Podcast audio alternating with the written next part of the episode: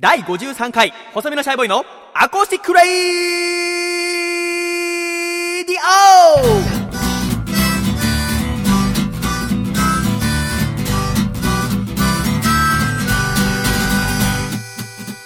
シャイ！皆様ご無沙汰しております。細身のシャイボーイ佐藤孝義です。第53回細身のシャイボーイのアコースティックレイディオ。この番組は神奈川県横浜市戸塚区にあります私の自宅からお送りしてまいります。この番組の構成作家はこの方です。どうも、笠倉です。よろしくお願いします。笠倉さんどうぞよろしくお願いいたします。ということで第53回でございますが、はい先週はもう春真っ只中暖かくなってまいりましたという話をしておりましたが、今週寒かったわね。寒いです。何ですかこの寒さは？気温の差がすごいですね。今週は東京では日中の寒さ、正午の時点で3度の日もあったと。なんか5度を切るのは4月としては半世紀ぶりだとえーいうことでございますが、皆さん体調の方は大丈夫でしょうか？そうですよ朝ね。倉は平気。僕は平気です。私はもう、もろに受けまして、ちょっと鼻水が出るようになってしまいました、ねはい。よくないでございますけども、まあ、新生活始まって、まあ、2週間目が終了したという方も多いと思いますが、笠倉はどうですか、新生活。新生活、バタバタしております。何がバタバタしてますか？まあ、あの、いろいろ担当してる番組のスタッフがバーッと入れ替わったりとか、あ。まあ、その引き継ぎも含め、いろいろバタバタしております。そうだね、でもですね、まだ、言ってもまあ2年目なわけですね、作家として働き始めて、まだまだそんなバタバタしてるのを顔に出しちゃだめですよ 私が東戸塚にね、車で迎えに行って、まあ、笠倉がついてる時間を見計らっていくわけです。そしたら、こう、ロータリーで待ってる笠倉の顔がもう疲れ切ってるわけですよ。で、なんかわざと見せつけてるようにも売れっ子なんで、みたいな。東戸塚まで来るのもうやめたいんですけど、いみたいな。やいや、そんな言ってないですよあ。もう元気じゃなきゃダメですよ。元気です、元気です。元気元気でございますけども、でも笠倉なんか聞くとこによると、はい。君引っ越したらしいですね。引っ越しました。それはさ、もう私びっくりしてさっき聞いて、あの、なんで言わなかったんですか？いや、別になんか、言うほどの越したんですよ、みたいな感じじゃないかなと思った。そうですなんか。か、うるせえよって言われるかなと思ったんあで。そうなの、はいでもまあ君のさ、最近食べて美味しいものとか言うぐらいなら引っ越したっていう話の方が先にすることだと私は思うんですけどね。そうですね。え、今ままでは東中野にはい、東お住まいだったんですけど、はいそれをどちらにえー練馬区の練馬区の光が丘という光が丘に、はい。それはなんで？まあ、単純に、あの、家賃が高かったんですあよね、。もともとの東中野の、はいってこと。あちょっといいとろ。ころに初めから住みすぎたんで。そうよね、私も一回だけ行ったことありました。はいすごく綺麗なお部屋で。そうですね、新ね、広いし。そうだよね。はい。そっかそう、引っ越したんだ。ちょっとまずいなと思いまして、あ、そうか身。の丈に合った生活をしております。そもそもなぜ東中野だったんですか、最初。あの、正直、だって東京住むの一発目でしょ？そうです、一発目です。あの、憧れみたいなのがあったんですよ。東中野に？はい。あ、そうですかまあ、。山里さんが住んでいらっしゃったりとか。あ、そうか、南海キャンディーズの山里さんね、まあ、まあ、芸人さんとか、クリエイターの方とかよく住んでるっていう確かに阿佐ヶ谷だの東中野は多いですよね。あとアクセスがいいので、うんあの、ここかなと。なるほどね、はで、東中野に住んでたけれども、はいやっぱちょっと家賃が高いと。高かったですね。それどん、大体どんくらいだったんですか、大体どんぐらい、うん ええまいや給料に占めるパーセンテージ的にはどんくらいだったんですか？あ、あ、まあ、あ、それ言うとあれなんですけど、うんあの、二桁ぐらいあったんで、あ、そうか。はい、ちょっとこれまずいなって。まあ、二桁は今度の光が丘は一桁になった。一桁にしました。そうですか。はい、教育費とかも含め、あ、そうなんだ。すごいリアルな話それいつ引っし越したの？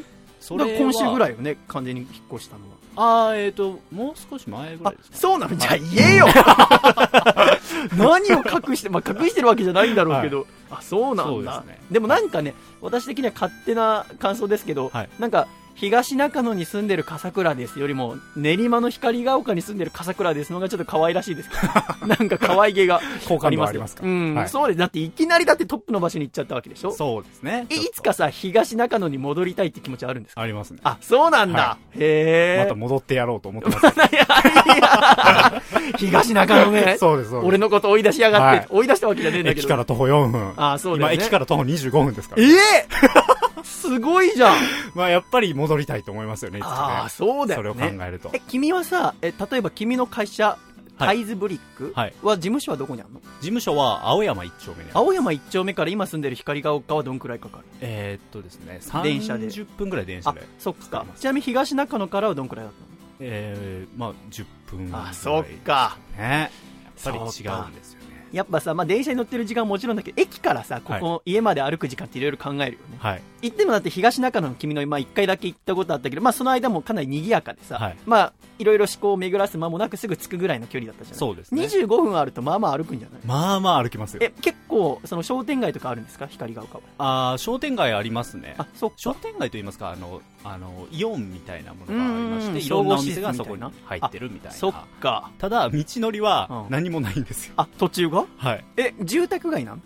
えーっと、アパートなんですけど、まうんあちょっと畑とかうんうんがあるような、ちょっと離れた。はいはいはいはい埼玉寄りと言いあますか。、そうなんだ。へえ、そうなんですそこで新生活スタートして。はいえ、買い物とかはどうしてるの？その駅前のあスーパーとか。買い物は近くに、うんあの、スーパーがありまして、。あそっかまあ、。それはまあ東中野でもおなじみだったスーパーだったので、あすそうなんだごくありがたいです。じゃあ東中野のことを思い出しながら。はい。そそうとか思いながら。くそ絶対戻ってやるぞ、、はいつ戻る？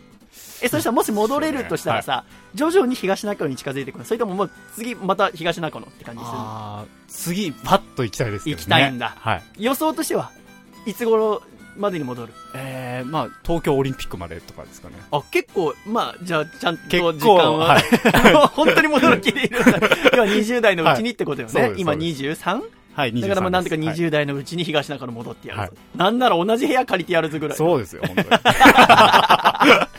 え結局じゃあ1年いなかった、まあちょうど1年ぐらい。まあ、それぐらいであそっすね。か、なかなかね、はい大変なとこでございますが。はい大変です。あえ、あの、笠倉は、まあ、はい自分の彼女のね、はい。と一緒に暮らしてるわけじゃないですか。はいまあ、この番組では笠倉の彼女のことをウォルデモートと呼んでますけども、え、ウォルデモートも元気なんですか？元気ですよ。え、もちろん一緒に引っ越して。それはそうです。あ、で、はい暮らしてるんですね。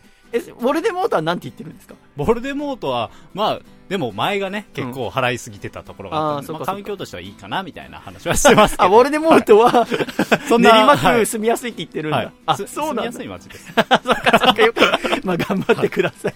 応援しておりますが。えー私としてはですね、今週、えーは、えー私の母、すみ子の誕生日がありました。はあの、53歳かな、はいになられたということで、まあせっかくなんでってことで、横浜のベイシェラトンホテルっていうホテルあ。が、は横浜駅出てすぐのとこにあって、西口かな？で、まあ夜ディナーやってるってことで、まあ連れて行きまして、私の妹のリホも一緒に3人で。行ってまいりましたが、28階の夜景の綺麗なホテルのレストランに行きましてですね、一緒に食べてたんですけど、まあ、うちの母親、そして妹はまあ普段からよく喋るんですよ。で、まあ私は普段喋らないので、お酒飲みながら母と妹でペラペラ喋って、で、私はなんかホテルのそのレストランが、なんか生演奏のサービスがあってですね、スパニッシュギターとピアノのデュオの演奏をしてて、へで、私はそれ聞いてるのがすごい楽しくて、いい時間をちょっと過ごしましたね。はい。で、まあずっと弾いてるわけじゃないのよ。30分ステージやったら、まあちょっと休みが入って、はい。で、まあ、ちょうど終わってしまって、じゃあしょうがねえと。ちょっとだけまあ面白い話でもして、母親サービスしてやるかと思いまして、はい。で、思い立ってした話がですね、先日ちょっと NHK を見ていて、で、ドキュメンタリーをやってたんですよ。はい。で、それがなんか家族に関するドキュメンタリー。はい。芸能人の家の家族に関することをやってるドキュメンタリーで、その日のスポットライトが、あの、萩本欽一さん、はい。見ました？いや、見てないんです私もまあたまたま見はいたんですけど、あのそのドキュメンタリーを見てって初めて金ちゃんってさもう僕たちがテレビ見始めた頃はもう大御所中の大御所、はい。でそのコント55号の時代とか全然知らないじゃないそうですね。だからまあどんな方だったのか、まあ、僕的にはねあのゴールデンゴールズ？ああ、えっ、と、茨城の。茨城の,、はい。の球団の 方っていうイメージの方が強いぐらいの、山本亡くなっちゃったような 方だっていうイメージがあったのよね、だからどんな方かあんま知らなかったんだけどそのまあ今回は金ちゃんの家族にスポット当てたドキュメンタリーで,、はい。でそれ見てた時に、まあ、金ちゃんのお父さんはカメラ屋さんだったって。はあ。カメラを作って、まあ、事業を起こしてもともと成功してた時期もあったんだけど結局ちょっと戦後うまくいかなくなっちゃってで5000万円の借金を負うと。で金ちゃんは大家族兄弟たくさんいたんだけど結局家族離散でそれぞれの暮らしをし始めてで金ちゃんは、まあ、高校を卒業して大学行きたかったんだけど結局行けずに、えー東八郎さんのもと東マックさんのお父さんのね、はい。のもとに弟子入りして6年の修行のした後にコント55号として鮮烈なデビュー、でテレビ界をもう駆け巡ったっていうまあ人生を見せてきて、はい。ただまあお母さんをやっと売れてから迎えに行くんだってずっと連絡取ってなかった、はい。でこっち金ちゃん側としてはもうやっと売れてやっと大好きなおっかを迎えに行ける。で頑張って頑張って会いに行って昼間仕事の合間に、はい。もう会いに行ったらお母さんが怒るんだ。え何やってんだ金一？っつって。男が明るいうちに歩くんじゃない。えいやだからお母さんはもう明治の人なのかなだから。だからその男は昼間は働くものだっていうのとまだその当時はコメディアンという職業の地位がそんなに高いもんではない。なんならコメディアンというものの地位を上げたのが金ちゃん自体って言ってもいいぐらいだからあ。はい。お母さんからすれば笑わせてるんじゃなくてうちの息子が笑われてるみたいな考えがあったんだそれもあってお母さん素直に金ちゃんのテレビを褒めたりすることができなかったでもう金ちゃんがっかりしながら。うん。で、まあ、テレビで頑張って頑張って。でお母さんはそのうち四男とずっと一緒に老後まで過ごしてで101歳まで生きられると。は大往生するんだけども。で今回お父さんのことを主にスポットライト当てるんだよね番組は。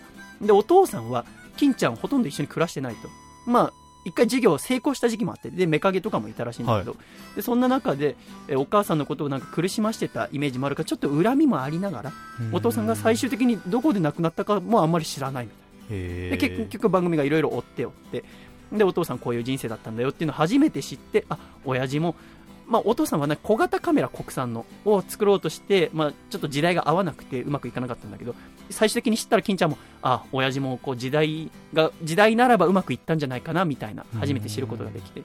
でその後お母さんの後日談も出てきてその四男の方がこうなんか箱を持ってくるわけ。でそれは何かっつったらお母さんがその金ちゃんのテレビを見て実は全部見てた。はそんな好きじゃないって言いながら。で金ちゃんに手紙を書くんだよね手紙を書いてあのテレビすごく面白かったですテレビの前で笑いっぱなしでしたとか下書きをこうたくさん書くんだけどあ。はい。それを結局一通も出せない金ちゃんにへだから金ちゃんもその番組に出演するまでは全然知らないのにでもお母さんはだからずっと自分のお笑いなんて好きじゃないと思ってたのに実はこう下書きを書いてこう褒めてあげたい。また楽しませてもらってる人を楽しませてる、えコメディアンの自分の息子の金一のこと誇りに思うっていうような手紙たくさん何十万も書いてんだけど一通も出せずにお亡くなりになる。それを下書きを、えーお母さん亡くなったと四男の方が見つけて今回テレビに見せたんだよね金ちゃん泣いちゃってさあこれを見れただけでもあのこの番組出れてよかったですと。あの母親はいつまでも自分の芸に対しては興味がないと思ってたけども実は違かったんだねっつってよかったっていうのよねでお母さんやっぱ心残りとして金ちゃんを大学に行かしてあげられなかった。自分の貧乏のせいで高校を卒業してコメディアンにさせてしまったっていう思いがずっとあったんだけどそれをなんていうの親孝行するために金ちゃんは2015年の4月から大学に入ったんだよね駒大だよね。はい。でこの間入学式の映像もあったけどもその入試の時のこう論文もちょっと出てきて結局出さなかった論文らしいんだけど、まあ、お母さんに何も親孝行できないままお母さんは101歳で亡くなってしまったけども、えー70いくつにして今年大学入ることにしたよってこれで親孝行できたかな？って言って番組終わるんだよねはい。俺それ見て泣いちゃってさなんていい話なんだろうと思って、まあ、こういう親孝行の仕方もあるんだねって思ったっていうのをスカイラウンジでしたわけはい。でしたらさ、まあ、隅子としては、まあ、いい話だねって言うと思ったの。はい。俺はね。そしたら、なんかちょっとしかめっ面なわけ。えと思って。なんか、ワイン飲みながらしかめっ面してこう、え、どうしたんですかって聞いたらさ、あの、私はその、金ちゃんのお母さんの気持ちが痛いほどわかると。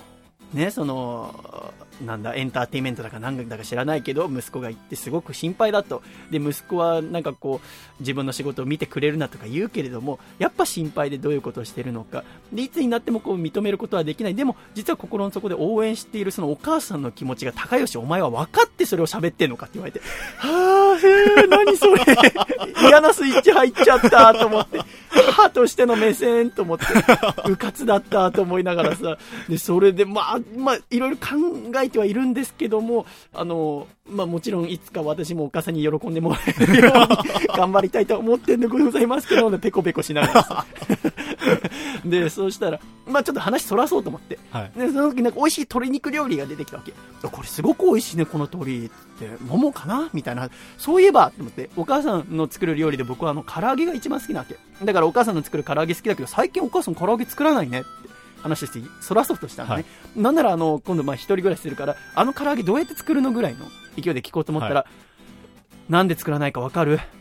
へー。続いてんの？嫌なモード続いてんの？と思って。なんで作らないかってね。あんたが、その美味しいもん、ね、お母さんの一番作って美味しいって言ってたもんを食べないことによって、いつか成功してね、皆さんを楽しめせられるようになって、それで生活できるようになったら、おめでとうって言って作ってあげようと思ってるんだ。それまで私は唐揚げは一生作らない。へもうそこでもう観念してさ、もう今日はとことん聞こう はい、すいません。で、今こういう仕事してまして、毎週家に上がってるのは笠倉と申しまして、時々大きな声出してるのは福田と申しまして、いろんな話したわ。あーあっていう誕生日でございましたあね。笠倉はさ、い自分のお母さんにさ、今自分がどういう仕事をしてるかって言ってる？言ってますね。あ、言ってるんだ。全て言っていて、うん。あの、すごい応援はしてくれてます。そうなんだ。はいへえそうですね。やっぱあれだわ。なんか笠倉のことうちの母さん褒めてたわ。え？玄関でいつも靴をきれいに置いてある。そう、え？そこか。まあ、起きますけど。まあお邪魔してますからね。あそんなとこ見てんだと思いながらな。なんか不思議な誕生日になりましたよ、はい全然酔っ払えなかった俺。どんどんウォッカってかたくさん飲んだんだけど、全然酔っ払えない。それ、妹はどんな顔してそれを聞いてるんですかね？妹はね、ずっと彼氏となんか LINE してたわ。ってい その撤去が始まってから。もうたまんなかった、あの時間、本当に。サングリア飲みながらさ、はいあいつご機嫌に過ごしてたわ。えもう妹も、でもやっぱ妹と久しぶりに真正面で、まあ、3人で喋ったけど、ーはい。なんかね、やっぱ、お、お、まあ、あいつは、実は大学を卒業して、で、そこから、なんかパティシエを目指してるんですよ、今。はい。で、もう就職先決めて、で、学校通いながら半分働いてて、で、次の4月、来年の4月から実際にパティシエとして働くんだけど、まあ、それもあって、いろんな、あの、パティシエのお店でケーキとかスイーツを食べるために、うちには常にいろいろ、いろんなお店のスイーツが置いてあるんですよ。はい。だからその、パティスリー良子はい。だったり、この間行ったケーキ屋さん、緑園都市のとかも、要は妹の勉強材料として家にあって、であ私がちょっとおこぼれをもらったりしてて、で私もちょっと詳しくなってきたんだけども、はいまあ、それもあって、もう働くっていうのもあって、なんか、どうやったらまたこう家族団らんになるかみたいな話になるわけですよ。はい。もううちの父さんなんか、まあ、その時出張だったんだけど、まあ、そんな話ふわっとしてた時に妹がさ私が子供を産めばきっと仲良くなるよって話をあいつから切り出してきてははい。あ子供を産むとか言うんだ。でも年齢的にはおかしくないし、はい別にまあ母さんに僕だ年とだんだん近づいてきて。るし、はい。でもなんか妹から私が子供を産めば多分変わるんじゃないっていう発言が出てくることがなんか私にはちょっと意外だったというか、うん。そんな年になったんだな。とまあ実感する言葉ですよね、それを言われると。んお兄ちゃんはしばらく無理だろうしって言わいれてやいやいや。ごめんなさい。その前置きあって言われごめんた。なさい。ごめんなさい。長男なのに。と思いながら話してました。でも妹がもしさ子供を産むとするじゃん。ーはい。だって今さ仕込ん仕込んだって言い方よくないけどその だったらもう年末ぐらいに埋もれるわけじゃんか、はい。でそうしたらさ、まあ、妹働くからさ、はいで母さんは保育の仕事してるからさ、はい。まあ、ちょっとしたら母さんの元に、まあ、預けたりもできるとしてもそしたら日中暇なのは俺だけじゃんはい。俺が妹の子供育てんのかな？なんか考えたりも。抱きかかえて。俺もなんか深く考えちゃってさ、はい。じゃあもし男の子生まれたらなんとかよしにしてくれよっつって俺高吉って名前だからさ、で嫌だって言われたり しながらのまあ4月の頭でございましたけどもね、皆さん本当にどのようにお過ごしでしょうか。大事なとこ感じちゃいましたけど。ということで、まあ、4月これから、まあ、皆さん新生活も始まって笠倉は新生活どうですか？新生活ですか？いや、もういいです。あの、まあ、桜ももうほとんど散っちゃってるって感じでございますけども、えーこれが配信されているであろう4月の12日の日曜日はですね、このアコラジ主催のイベント、戦国おはみ対抗期という無料イベントが正午から上野公園にて行われます。はい。このイベントはですね、まあ、みんなでお花見ならぬおはみをしようよってことでございます。もちろん無料でございますので、どなたでもお越しくださいということでございますが、はいこの日はですね、まあ、大体12時前にはですね、あの、上野公園に、最初は狭間と笠倉がいる予定にはい。なっております。で、私が1時間遅れ13時ぐらいに登場しますので、そしたらみんなで一緒に宴しましょうよ。はい。せっかくなんでね、ちょっと笠倉と対面で喋ってみたい方とかね、狭間と対面で。いるのかな？ねいるかわかんないけどもね、ちょっと喋っていただきたいなと思って、で、私が1時間遅れで、えー13時に登場して、まあ、その前からおそらくアコラジオールスターズ他の方もちょっと誰か来てくれるんじゃないかな、なんて思っておりますが、はい。まあ、一応日曜日、今のところ、これ、えー今収録してるのは4月の10日の金曜日でございますが、まあ、一応予報では晴れということで、はい。でもまあ、ちょっと前日の時点で、なんか天気崩れそうだなとか、あまりに気温低そうだなと思ったらちょっと中止にしたいと思いますけど、はい。まあ今のところできそうということで、笠倉、どんなこと喋りたいですか？いやー、僕は、あの、いい人だよっていうことを。自分で言うの？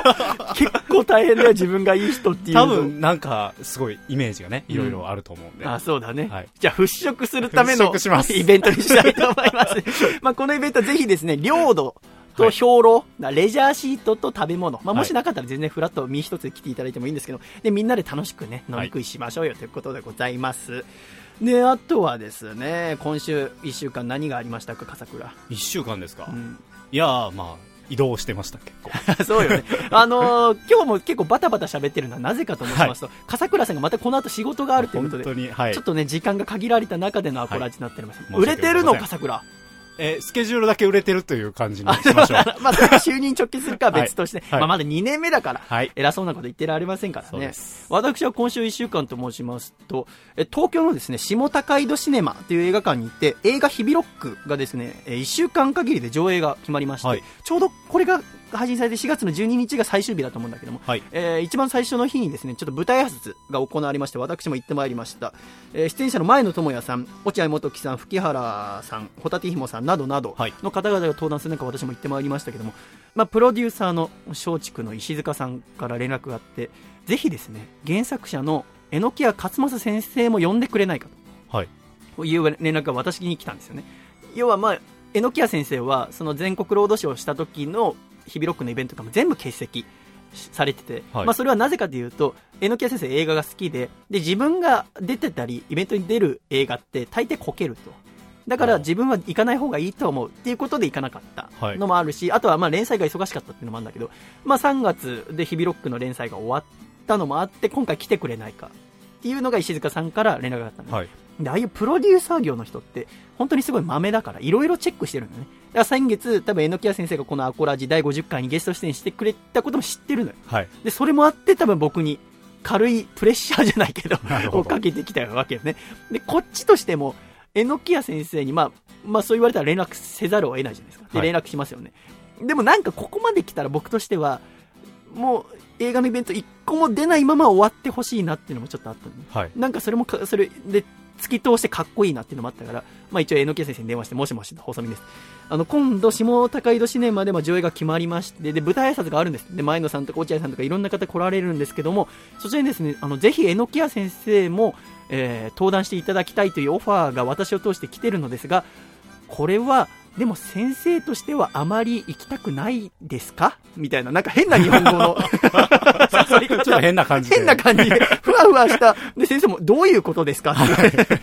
で、まあ結局、まあ、じゃあやめておきましょうかっていうことで先生に言われて、はいで、まあ、私だけ行ってきたんですけども、まあでもやっぱなんか楽しかったですね。久久しぶりにお会いするとですね、その出演者の方々、なんかこう、前野さんはその舞台挨拶の中で、なんか同窓会のようだと、ヒビロックまた常々集まっていきたいなみたいな話をしてましたけど、なんか遠い昔のような、私は思うんですよね、ヒビロックをやってた頃が、もうあの頃ドタバタしてましたから、そこからちょっと一息ついて上映が終わって、でまたこう単館上映とかでちょこちょこあるみたいなんですけども、まあたまに集まれたらいいなと思いますし、来たる6月3日にはですね、この映画、えーヒビロックの DVD& ブルーレイが発売になります。おおこれは楽しみでございますはい。これもね、なんか、みんなで見れたらいいななんて、ちょっと思ってますけども、それもぜひぜひ、もう予約も始まっておりますので、ぜひよろしくお願いいたしますというところでございますね。まあ、前野さんだったり、落合元樹さんはさ、あの、去年やっていた連続テレビ小説、一昨年アマちゃんって、一昨年ですね。一昨年か。はい今私の中で空前のアマちゃんブームが来てるんです。よ。2年遅れの。あのー今週の1週間前ぐらいの、えー BS プレミアム NHK で、アマちゃんの再放送が始まりまして。やってますね。あ、はい。見てる？あ僕はもうリアルタイムで見てたので。そうなんだ、はい。私ちょっと見てなくて、ちょっと見てみようと思ってですね、はい。見始めまして、ちょっとバイト行く日とか、えー録画しておいて、で、朝いつもより10分早く起きて、で、見るようにしてたんですけど、面白いですね。はい面白いですなんかこう、何が面白いって、まだうまく言えないんだけど、なんか出てくる人みんな素直っていう、はい見ていてほのぼの、朝に非常にいいですよ、5時台に見るの。はいえーなんか今、まあ、本当、押せよって言われると思うんですけど、私の中で空前のアマちゃんブーム、こっから1年間。ただ、え、あれ半年か？いや1年じゃない1年テレビはい小説って。半年いや半年じゃなか1年か。はいでもさ、私、夏から東京に行く予定なんですよ。はでも東京行ったら BS 見れないよね。あ、まあ、環境にはよりますよね。まあ契約すればいいんだろうけど、NHK 受信料を払うのでいっぱいいっぱいだと思うので、はい。ちょっと今見、見続けようかやめようか迷ってるんですよ。だってさ、アマロスとかいう言葉あったじゃないありましたね。俺そんなのになりたくないんですよ、26歳にもなって。それをアマさ、ロスで。そう。で、まあ、東京7月か8月に出てさ、まあね、まだ中盤なわけじゃないですか、全然。で、その中で、なんか、ああ、アマちゃん見れない、アマちゃん見れないって東京行ってわたわたする自分を見たくないので、はい。今ちょっとこの先どうしようかなと思ってるんですけど、一応お知らせでした。空前のアマちゃんブーム。はいということで、私の近況報告でございました。えー先週、第52回細身のシャイボーイのアコースティックラジオではですね、これからアコラジではスポンサーを募集してやっていくよと。もう終わらないラジオを目指して、もうラジオを職業にするためにですね、スポンサーを募集したいと思いますという話をさせていただきましたが、まあその件に関してもたくさんメールをいただきまして、はい。もうとてもありがたい限りなんでございますけれども、まあこのスポンサーになっていただくとですね、まあ CM を作ったり、アコラジの集落の見学ツアーを、えーちょっと催したり、あとは特製シャイ色紙をプレゼントしますよ、なんてはい。話をしましたけども、なんとですね、この1週間で6名の方にはい。スポンサーのあ応募がありまして、本当にありがとうございます。心から感謝しております。えー、ちょっと紹介させていただきますと、まず1人目が埼玉県のうにうにさん。はいこの方は色紙をけん、えー希望ということでございますが、まあ、頑張ってくださいという熱いメッセージとともにいただきました。2人目が岐阜県のはやっちさん。はいこの方はまあ岐阜県なんだけども、アコラジの見学ツアーにいつか来たい。でいつか私と一緒に酒を飲みたい。ぜひですね、飲ませていただければ。まあ、横浜のこの部屋で飲んでしまうと、帰り駅まで車で送れないので、まあ、まあ、東京に行ってからでもね、はいまあ、いつでもいいんでございますけども、3人目は京都府の小林明久さん。はいこ。の方も色紙を、えーご希望ですね。この小林さんは私の船乗り仲間です。毎週海外で聞いてくれてるということでございますね。4人目が大分県のかこちゃんさん。はい。この方も見学ご希望で、9月から新しいことにチャレンジしようと思ってると。で、それの手始めというか、一緒にアコラジと頑張っていこうということで、っていうことでですね、はい。応募していただきました。ありがとうございます。5人目が栃木県の TW さん。はい。で、色紙をプレゼント。この方は、あの、毎週メールくださってる方なんですけども、まあ、ラジオネームでやるのがちょっと恥ずかしいので、イニシャルという TW さん。で、6人目は岐阜県のラジオネームみどりさん。はい。みどりさんは、あの、山里亮太さんのポッドキャストにアコラジっていうのはありますよって送ってくれた、はい。えー私にとって恩人でもありますけども、えー色紙をプレゼントさせていただきますということで、この6名の方が、はい。あの、スポンサーになっていただきました。実際、えー先週、まあ、しスポンサー、これから募集しますよっていうことで、行ったは行ったんですけど、なかなか、応募はしばらくないだろうなと思ってたところ、やるよっていうことを示して、これからうん頑張っていく中で、応募があったらいいなって思ってたところで、まさかこの6名の方も、うん、応募してくださると思ってなかったので、本当に嬉しくてですね、はい。まあ嬉しいと同時に、やっぱり責任感が、やっぱ芽生えますね。こうやって、まあ、アコラジが、もちろん聞いてくださっている方のものなんだけども、こうやってスポンサーがついて、より面白くしていこうと。はいより皆さんに楽しんでもらえる、親しんでもらえるラジオを作っていこうと思っております、笠倉。はい。頑張ってまいりましょう。はいということでですね、スポンサーを入れて1周目。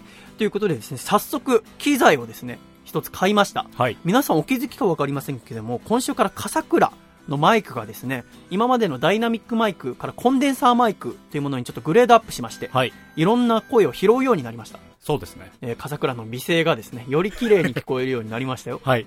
よろしくお願いします。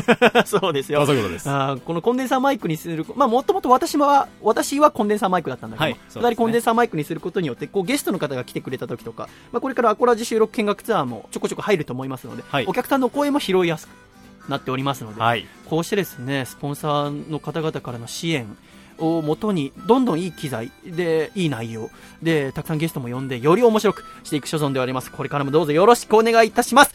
ということで、やってまいりましょうか。はい第53回細身のシャイボーイのアコースティックラジオ。この番組は、埼玉県ウニウニ、岐阜県はやっち、京都府小林明久、大分県かこちゃん、栃木県 TW、岐阜県緑、以上6名の提供でお送りしてまいります。では今週の1曲目聴いてください。ドラマティックパンティーラインで、横浜横浜横浜横浜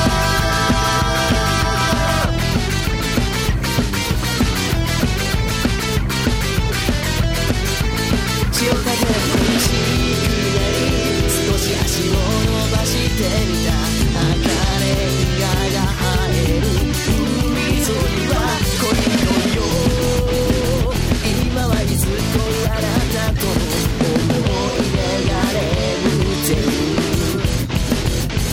誰より愛されていると信じてた離れる気持ち気づかず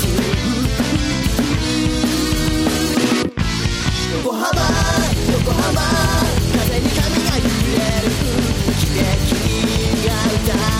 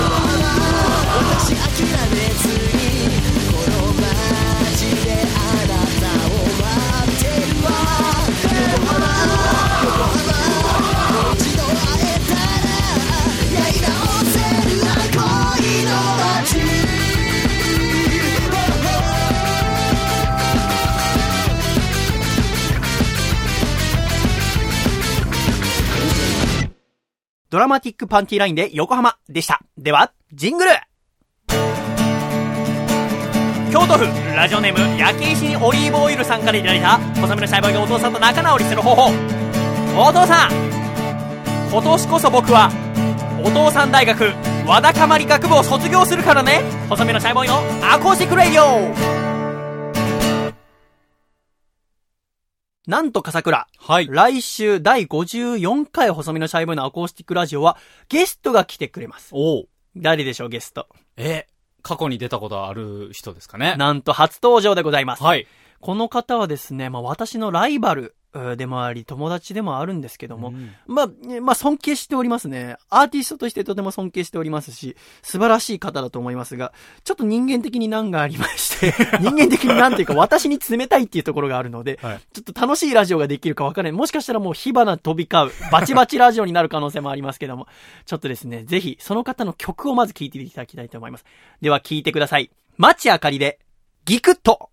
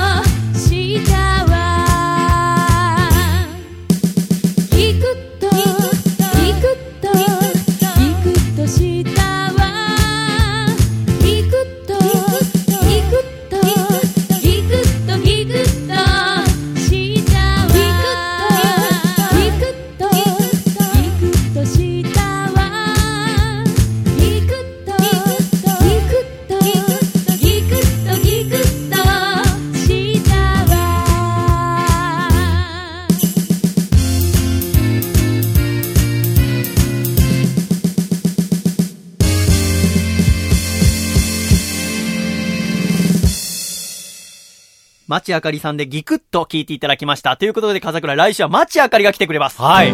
いや、とうとうでございますよ。楽しみですね。以前からね、マチさんには出ていただきたいという話はしていて、はい去年のね、7月の時点で笠倉には、あの、事務所に提出するための企画案とか送ってもらったんだよね。作ってもらって。ただ、まあ、なかなか、まあ、いつお呼びしようかってことで悩んでるうちにも1年が経ってしまって、はいでもやっと来ていただけるということでやっ。とですね。町あかり対細身のシャイボーイが、はい来週行われますので。楽しみです。ぜひですね、どんなことになるかね、そうですね。ちょっとドキドキだわ。はい町あかりさんと会ってことはいや、ないですね。ないか？じゃあ初めて。てか。でも年齢は笠倉と一緒ですから。あ、同い年ということ23歳ですよね、はい。今。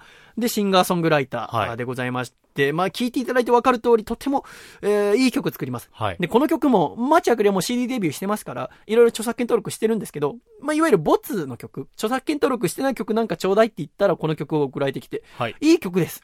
とても面白い曲だと思いますし、ちょっとね、来週また他の曲もかけられればいいなと思いますので、ぜひですね、アコラジコの皆さん、町あかり宛てにちょっと質問など送っていただければと思います。あとですね、やっぱ町あかりっていう名前がとてもいいですよね。はい、いいですね。なんか私は、まあ、細身のシャイボーイって名前ですけど、やっぱ町あかりって名前すごくいいなと思うんですよね。ということで、来週メールテーマはですね、町あかりにラジオネームをつけていただきたい方募集にしたいと思いますな。るほど。マチさんにですね、ちょっと、皆さんのラジオネーム、まあ、4月ということで、今までアコラじゃ聞いていたけれどもメールは送ってなかったよ、なんて方はですね、マチさんと、まあ、私も機会があればつけたいと思いますけども、まあ、私に今までラジオネームつけられた方は散々な、ラジオネームになったりしますが、ちょっと私とマチあかりの二人で皆さんにラジオネームつけたいと思いますので、えーぜひですね、えー懸命にラジオネームと書いて、ラジオアットマーク細身のシャイボーイ .com に質問と合わせてでもね、いろいろ送っていただければと思いますので、来週はマチあかりが登場しますので、お楽しみにしていただきたいと思います。では、一旦ジングル。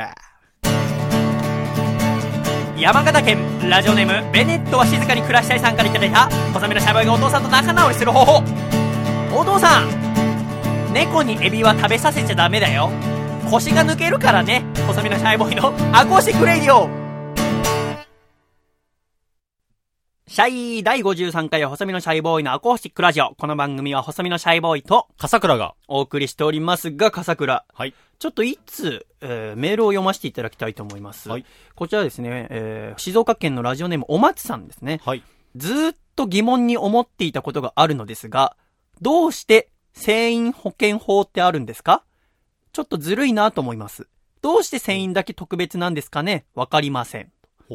書いてあるんですけども。ほーんと思って。はい船員保険法ってそもそも知ってますか？いや、初めて聞きました。あのですね、まあ、す僕も意外だったんですけど、船員保険法のことを知ってらっしゃる方がいるんだなと思いながら、ーあの、船乗りって、あの、まあ、普通にこう働かれてる方々とはまた別の保険だったり年金の構造になってるんですね。へえ。で、私はもともとその船乗りになるための学校に通ってましたけど、なる前そんな船員保険法なんて知らなかったんですよ。はい。だからそれを目当てで入る、船乗りになろうなんて人はそんないないんですけど、まあ、年金のもらえる額の計算方法がちょっと違ったりとか、うんいろいろあるんですけど、まあ、このお松さんに関しては、ちょっとずるいんじゃないかな、なんて思ってるところがあるみたいなね。はい船員だけ、こう、特別な保険の形があるっていうのはなんかおかしいんじゃないって思ってそうなメールじゃない？そうですね。あその感じだと。そういう風に思ってんだって、私はなんか、おおへえと思ったところで、まあ、皆さんがどのくらい船について知ってるのかわかりませんけどあ。も、はい。ぜひちょっと船について知っていただきたいな、なんてちょっとこのメールを見て思ったんですよ。はい。そもそもまあ日本っていうのは島国でございますね。はい。島国ってことは、じゃあ貿易しないと物が入ってこないんですね。そうですよね。大体、大体、まあわかんねえか、貿易量ってのは。なかなか言われてもね、はい。わからないとこですかね。あの、日本ではですね、輸出入を合わせた貿易量が年間9億トン。はい。まあ言われてもなんかこう、パッとは来ないですか。そうですね。ちょっと数が大きすぎて。そうよね。じゃあ、この内訳、9億トンのうち何パーセントが船で、何パーセントが飛行機で運ばれてると思いますか、ええいわゆるだって外国に行くには船か飛行機なわけよね。どちらかですよね。そうで、効率とか、まうんあ考えると、うん飛行機の方がう、ん。なんか7割ぐらいあるんじゃないですか。じゃあ量として7割がはい飛行機、はいで3割が船はい。運んでるということでございますが、まあ、トン数的に言うとですね、99.7%が船、え？0.3%が飛行機です。あ、そうなんです飛行機なんてのはほぼ荷物は積めません。はもう、要は油だったりとか、はいえーいろんなものはですね、ほとんど船が運んでいるんでございますあ。ね。もうこ、の今身の回りにある、まあ、君の着ている服も油から作られておりますし、はいね、もうすべて輸入で作られているものでございます。あの、全世界の貿易量は55億トンです。はい。ということは日本だけで全世界の6分の1を占めている。はい。で、それのほぼ全てが船で賄われているという。すごいことですよねって。ことは、まあ、全世界の6分のは1いの、この行き来を日本の船が支えているというはい。ことなんですよね。まあ、それもあって、まあ、船乗りっていうのは、まあ、一種特殊な職業でもあるので、保険というものが、まあ、あー一個組まれてるっていうのもあるんだけども、まあ、今回、まあ、保険のことを話してもしょうがないので、はい。まあ、ちょっと船について少しなんかこう、興味を持ってもらえたらなって思います。そもそも船ってなんで浮くんですかね？へえ。船浮いてるよね。船、そうですよね。でもさ、10円玉をさ、ぴゃってお風呂とかにやったら、はい10円玉沈むよね。はい。あれなんでですか？え？なんか、ふ、冬のまあ、力がなるほど。その働いて冬の力のことを何力と言いますか？表面張力みたいな。それは違います。それは全然惜しくもないです。お前表面張力で船浮いてたらすげえぞ。そーっとじゃねえぞ。ちょっとフュッてやったら沈むぞ、お前。惜しいよ。だって冬の力だから。はふ浮遊力ですうかーん、真ん中のいらない。え、浮力？そう、浮力でございす。ます。浮力という力が働いてて、船は浮かんでるんでございます。はい浮力ってどんなもんか大体はよくわかりますか？えー、いや、み、水の抵抗？じゃあちょっと浮力に関してちょっと掘り下げていってみましょう。はい。深いプールがあったとします。はい。深いプールがあなたの前にあります。そこに1立方メートルの物体を沈めてみましょう。はい。1立方メートルって言って縦横高さが1メートルの立方体でございますね。で、わかりやすいように、じゃあ上の面、立方体の上の面を水深1メーターまで沈めます。はい。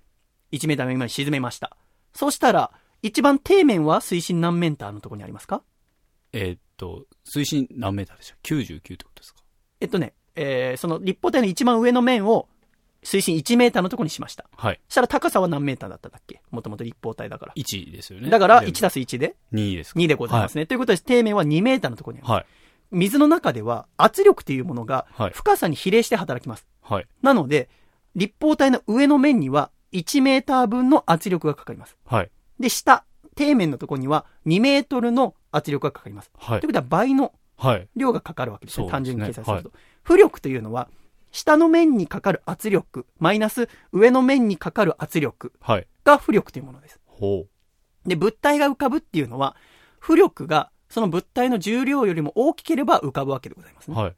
なので、10円玉も、あのままだとビャってやったら沈むけども、ね例えばじゃあ10円玉をこう銅を伸ばして、お椀型にした場合、はい。ヒュッてやると浮かびます。それはなぜかというと、水の中に入っている部分の銅の部分が浮力を受けて浮かぶからです。はこれはアルキメデスさんっていうギリシャの数理学者の人がですね、お風呂に入った時に見つけたんですよ、その人も。はいお風呂入ったら、なんでお風呂に入ったらこう、お湯ジャバーって溢れんだろうっつって。なんでですかあれ。へえ。だってさ、はい。重さじゃねえなっていうのはわかるわけじゃん。例えばじゃあお風呂があってさ、足を片足だけ入れた場合はい。と両足入れた場合、体を全部入れた場合、重さは一緒じゃん。はい、そうです、ね。お風呂の一番下の床にかかる重さは。はい。だけどお、体を全部入れた時の方が、ジャバーってなるじゃない。はい。これを見たときに、あ、押しのけた分だけ、その水の中で水を押しのけた分だけ浮力が働くんだな。っていうことがわかるわけでございますね。船が海に浮かんでたら、船が水を押しのけた分だけ浮力というものが働くと。で、浮力って面白いね。っていう話から始まったのが船の歴史でございます。はい。まあ、船、まあ、どこまで皆さんにお話ししようかなと思いますけども、なかなかこう、商船と言われるもの、コンテナ船だったり、タンカーだったりって言ってもなんかこう、パッと出てこないので、せっかく今週からアコラジでは、客船、アスカ2についての話が始まりますので、はいちょっとアスカ2を例にとって見ていこうと。はいアスカ2って言ったら日本一の豪華客船でございますよ、風倉。はい全長241メートル。はい。全幅、幅は29.6メートル。ほもう大きい船でございます。はいもう乗組員数は470名。総トン数は5万142グロストン。う。ほグロストンっていう単位。はいここまたちょっとめんどくさいところが出てきます。船の単位っていうのは何種類かございます。例えばこのグロストンっていうのは容積を、船の大きさを出すトン数でございますね。う。はい。その他にも最下重量トン。っ。ていう、まあ、どんだけ荷物を乗っけられるか、乗っているかっていうトン数の表し方。これはまあ、船が港に入る時とかに、それぞれのトン数とかによって、また税金とか入港料、そして水先案内人を雇う値段のお金の量とか変わってくるんでございますけども、まあ、トン数も言われても、まあそんなに、まあ見た目、まあ、ふ船のね、まあこう、仕様を見た時に、はいまあ大体はこのグロストンっていうのに書かれています。で、そして巡航速力。アスカは最高21ノット。はあ。出てきました、ノット。ノットはなんか聞いたことはあるんですけど。じゃあ、ちょっと笠倉の顔が今、ノット知ってるって顔しましたので、いやいやいやじゃあちょっとノットについてだはいけちょっと詳しく言ってみましょうか。はい。だいたい21ノットって何キロぐらいだと思います？あ、え結構う、ん。早い、早いのかな？うん。?40 キロ。ああ、非常にいいおー !37.8 キロです。あえ1ノットがえはい。時速1852メートルなんですね。はい。これ1852、まあ、ちょっと覚えるのめんどくさいですけど、はい。あの、簡単な覚え方をカレンダーを見ていただいて、はい。まあ、1日があるじゃないですか。はいで、1週間後は？8ですよね。8ですよね。はい。で、1週間後は？えっと、13ですか？あ、13じゃない、15です。固まっちゃったじゃねえか、俺が。15ですよね。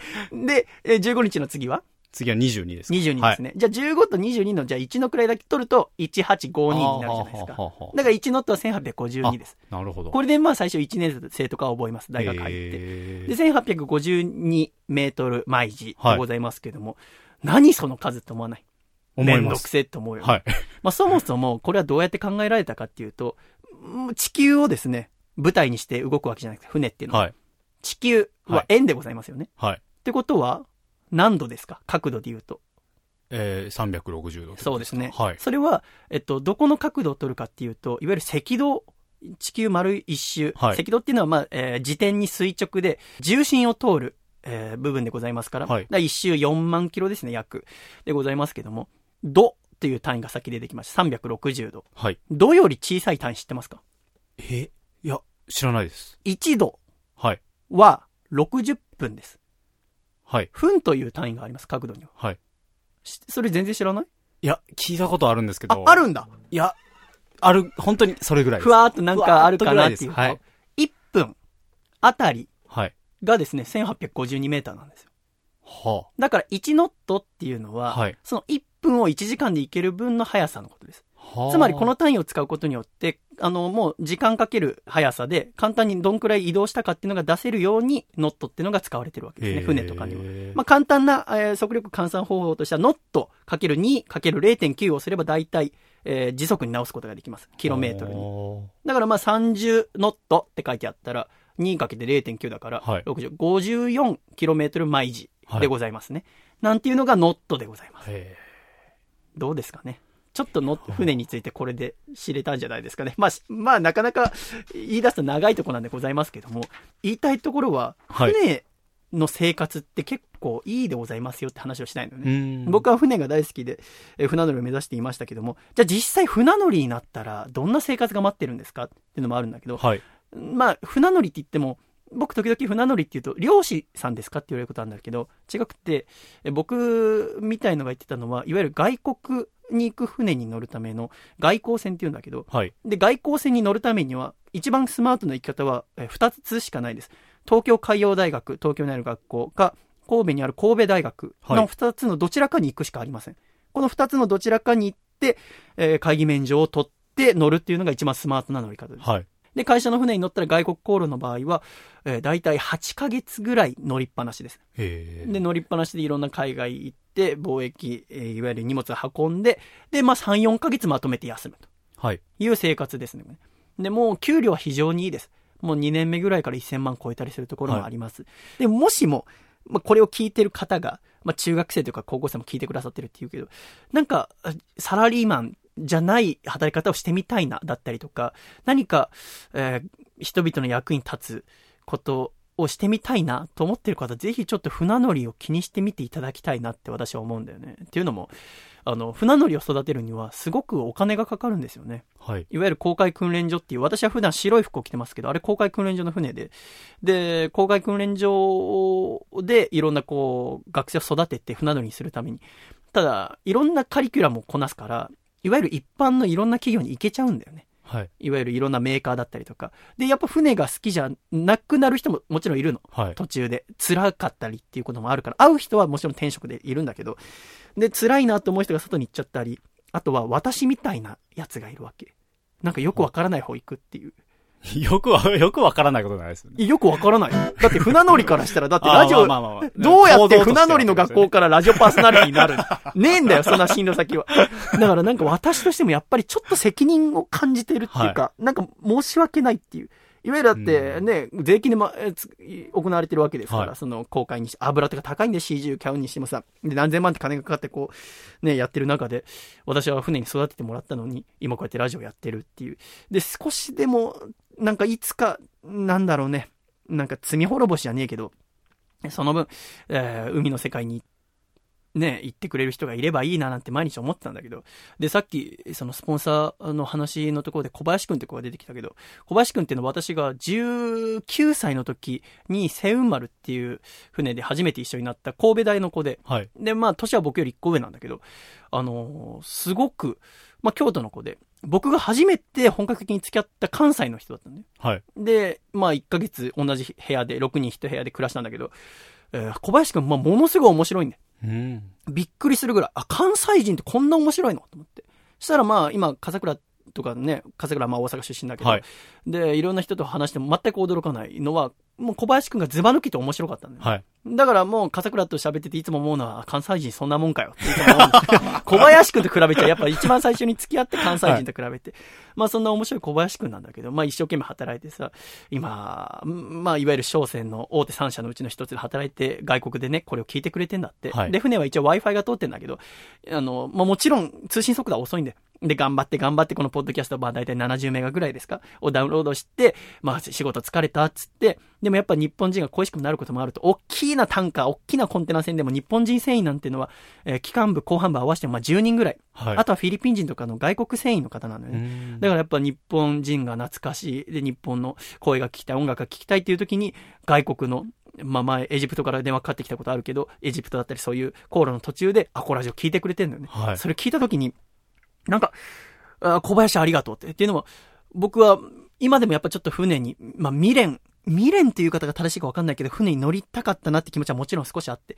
えーでもまあ、もう無理だっていう、もう僕はラジオを頑張るって決めて、今やってるけども、そんな僕のラジオを、いわゆる船に乗せて、今僕のラジオが世界の海を渡りは歩いてるわけよね。はい。それはね、とっても僕としても嬉しいし、こうやって喋ってるこのよ神奈川県横浜市戸塚区の、このちっちゃな部屋から、今外国にこう繋がっていると。で、大きな海に揺られて、昼夜問わず、海の上で後悔してると思うとね、僕は胸が熱くなるし。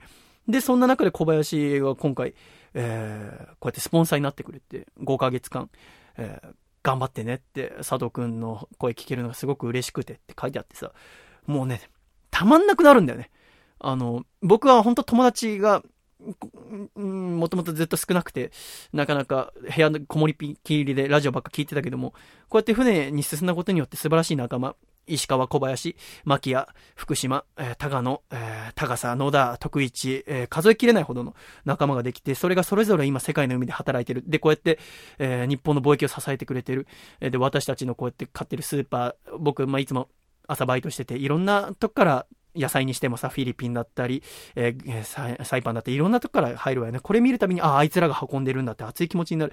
そんな中で、たまにこう、いもう半端ない数の T シャツが売れたりすることがあるわけ。僕のネットショップから。はいそれなんか10枚ぐらいバーって。で、先週もあって何かと思ったら、センダっていう、まあそれも大手に行ってるやつが買ってくれてるんだよね。な頑張れよっつって、あの T シャツ着て世界のあの海でそれ着ながら働くから、佐藤も頑張ってラジオやってくれよっつって、そんなん全然知らなくて聞いてくれてるなんて。だけどこうやって、まあ、僕はちょっと後ろめたい気持ち、彼らにとって。彼らと一緒の船でずっと学んできたのに、自分だけ、こうやって、うん、くすぶってるとは思っちゃねえんだけど、でもなんかこう、社会の役に立ててるのか立ってないのか分かってないっていう状況の中、こうやって世界で働いてる彼らの少しでもこう、やる気に、の一つに慣れてるのであれば、より頑張んなきゃなっていう、思ったっていう話をですね、ちょっと、したいのと、まあ、ぜひお松さんもですね、なんかこう、まあ、いわゆる繊維法というものに関してちょっと疑問を持ってる感じでございましたけども、ぜひこう、なんて言うんですかね、船乗りという、やっぱり暮らしは大変、あのーなんて言うんですか、特殊な労働下にありますから、だからそこに、ぜひ、まあ別にこの繊維法について、こう、認めてくれとか言うわけじゃなくて、なんか船乗りというものに対して、なんかこう悪いイメージは抱かないでほしいなって、みんな別にそう、将来が安定してるからとかで働いてるんじゃなくて、もう人の役に立ちたい。まあ、ロマンを求めての人もいます。もちろん金目当ての人もいます。それももちろん OK だし。でもやっぱ根底には、俺らがやんなきゃいけないんだって。だって、もし船がなくなっちゃったら僕らはもう1ヶ月と暮らせなくなるわけですから、電気もできない、物資も入ってこない。その中で頑張って働いてる、くれてる人たちに対して、ぜひ嫌なイメージだけ持たないでほしいなって今週ちょっと思って喋らせていただきました。少しでも分かっていただけたら嬉しいなと思います。では、一曲聴いてください。細身のシャイボーイで、青が似合う男になりたい。好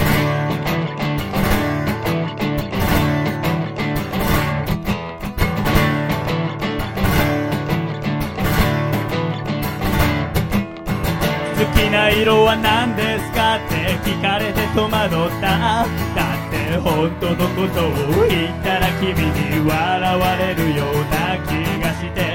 胸を張っていきたいよ。誇らしくありたいよ。な理想の自分はどこへやら見失ってなんか辛いよ。一つだけでいい本当の強さを。身につけられたら大声で言うよ。青が似合う青が似合う青が似合う。男に僕はなりたいよ。全てを包み込むような青が似合う青が似合う青が似合う男に僕はなりたいよ。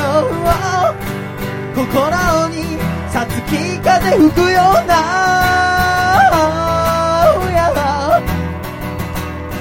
Oh yeah Oh yeah 周りの目を気にしてんだ釣り合い取れなくて。だって君はとても美しくて僕はいつもダメなやつで。そんなつまらないことは気にしちゃダメだよって。君は僕のことを笑うけれどやっぱりもっと強くなりたいよ。一つだけでいい。本当の強さを。身につけられたら大声で言うよ。君に見合う。君に見合う。君に見合う男に僕はなりたいよ。涙を流させやしない。君に見合う。君に見合う。君に見合う男に僕はなりたいよ。この手で守らせてくれよ。青が似合う。青が似合う。青が似合う。男に僕はなりたいよ。全てを包み込むような。青が似合う。青が似合う。青が似合う。男に僕はなりたいよ。心にさつき風吹くような。Yeah.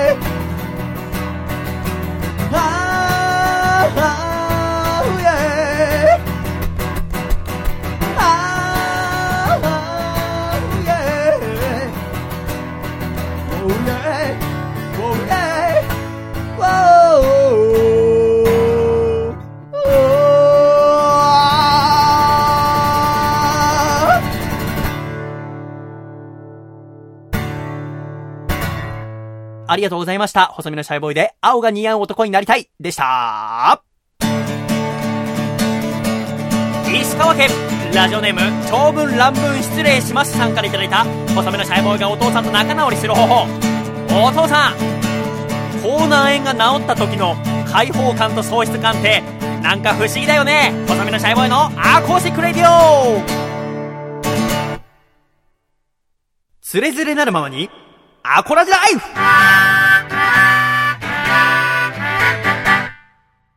つれづれなるままにアコラジライフ。このコーナーはアコラジッコからいただいた日々の生活や、ふと疑問に思ったことなど、番組へのお便りを紹介していくコーナーです。笠倉はい。ということでお送りしてまいりましょう。最初1通目、こちら千葉県のラジオネーム引き出し開け放題さんからいただきました。細見さん、笠倉さん、シャイシャイ。アコラジ2年目突入おめでとうございます。ありがとうございます。ありがとうございます。3月末からプロ野球が開幕し、僕の第二の仕事である野球観戦に時間を割いているため、なかなかメールを送れませんでした。ほうあこの方は野球が好きなんだね。はい。細見さんが夏から東京に引っ越されるということで、ぜひ機会があれば神宮球場にも足を運んでいただきたいと思います。夏の神宮で花火を見ながらのビールとハヤシライスは最高ですよ。開幕したばかりですので、細見さんの順位予想などあれば教えてください。僕の好きなヤクルトは勝率5割を目指して今年は A クラスを狙っておりますといただきました。え野球ね、開幕して、まあ、約2週間経ちました。はい。笠倉はほぼ見ないんだっけ？見ないんですけど、この間仕事でうんカープ女子というものを取り上げさせていただあー FM っぽいな。き、ちょっと広島カープの試合結果とかをちょっとちらっと見たりはするようにはなりましたけどね。やったら負けてたでしょ。結構負けてたんですけど。まあ開幕から黒田7連敗ぐらいしたんですよねあの、頑張ったんですけど、連敗してみたいなああ、話も。そうね。まあ、ありましたカップでもまあね、えー私の好きな巨人にですね、連勝して、えーこの2日間ぐらいは2連勝してましてけども、はい。まあ確かに野球、野球の話とか僕好きなんですけど、はい。よく言うじゃないですか、社会人になってさ、なんか、政治の話とか野球の話は上司とするなみたいな。はいね本当にいざこざが出ちゃうみたいな。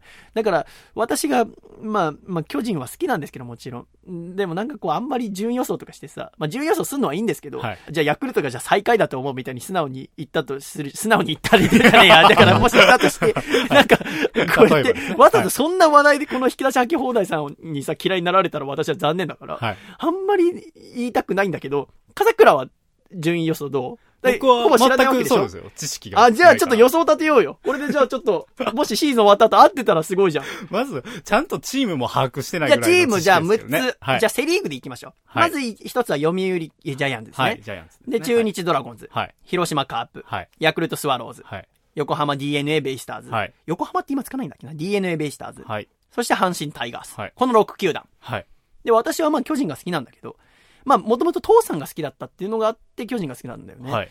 で、まあ、横浜生まれだからってことで、横浜戻ってきた去年かな、一昨年に、ベイスターズ好きになろうって思って、ベイスターズの試合を中心に見たんだけど、はい。でもやっぱりね、巨人を応援しちゃうんだよね。だからまあ今でも巨人が好きってことにしてますけど、どうしましょう、笠倉。そうですね。6球団。僕は、あの、まずじゃあ1位から言っていったらいいんですか？ああ、1位。あの、祖父母が、うん。阪神タイガースのファンで、ああ、そっか。実家が阪神だもんね。まあ、両親は野球に興味がないので、うんっていうのはあるんですけど、じゃあ、タイガースは1位ですよ。1位がタイガース。大阪人はい。として。じゃあ2位どうしましょ2位ですか？僕、本当イメージなんですけう。ど、うん。えー、まあ、ジャイアンツはやっぱり強いので、うん。は2位に来るんじゃないのかなと。あ。思います2位がジャイアンツ。なんかすごい強いイメージが。もう全部これイメージで語ってますからね。はあ。そして、えー、まあ、中日ドラゴンズうん。あたりも、うん。いつもなんか上位というイメージがあるので、はいはい3位あたり今も強いで。ですよ。あ中日が3位。はい。はい。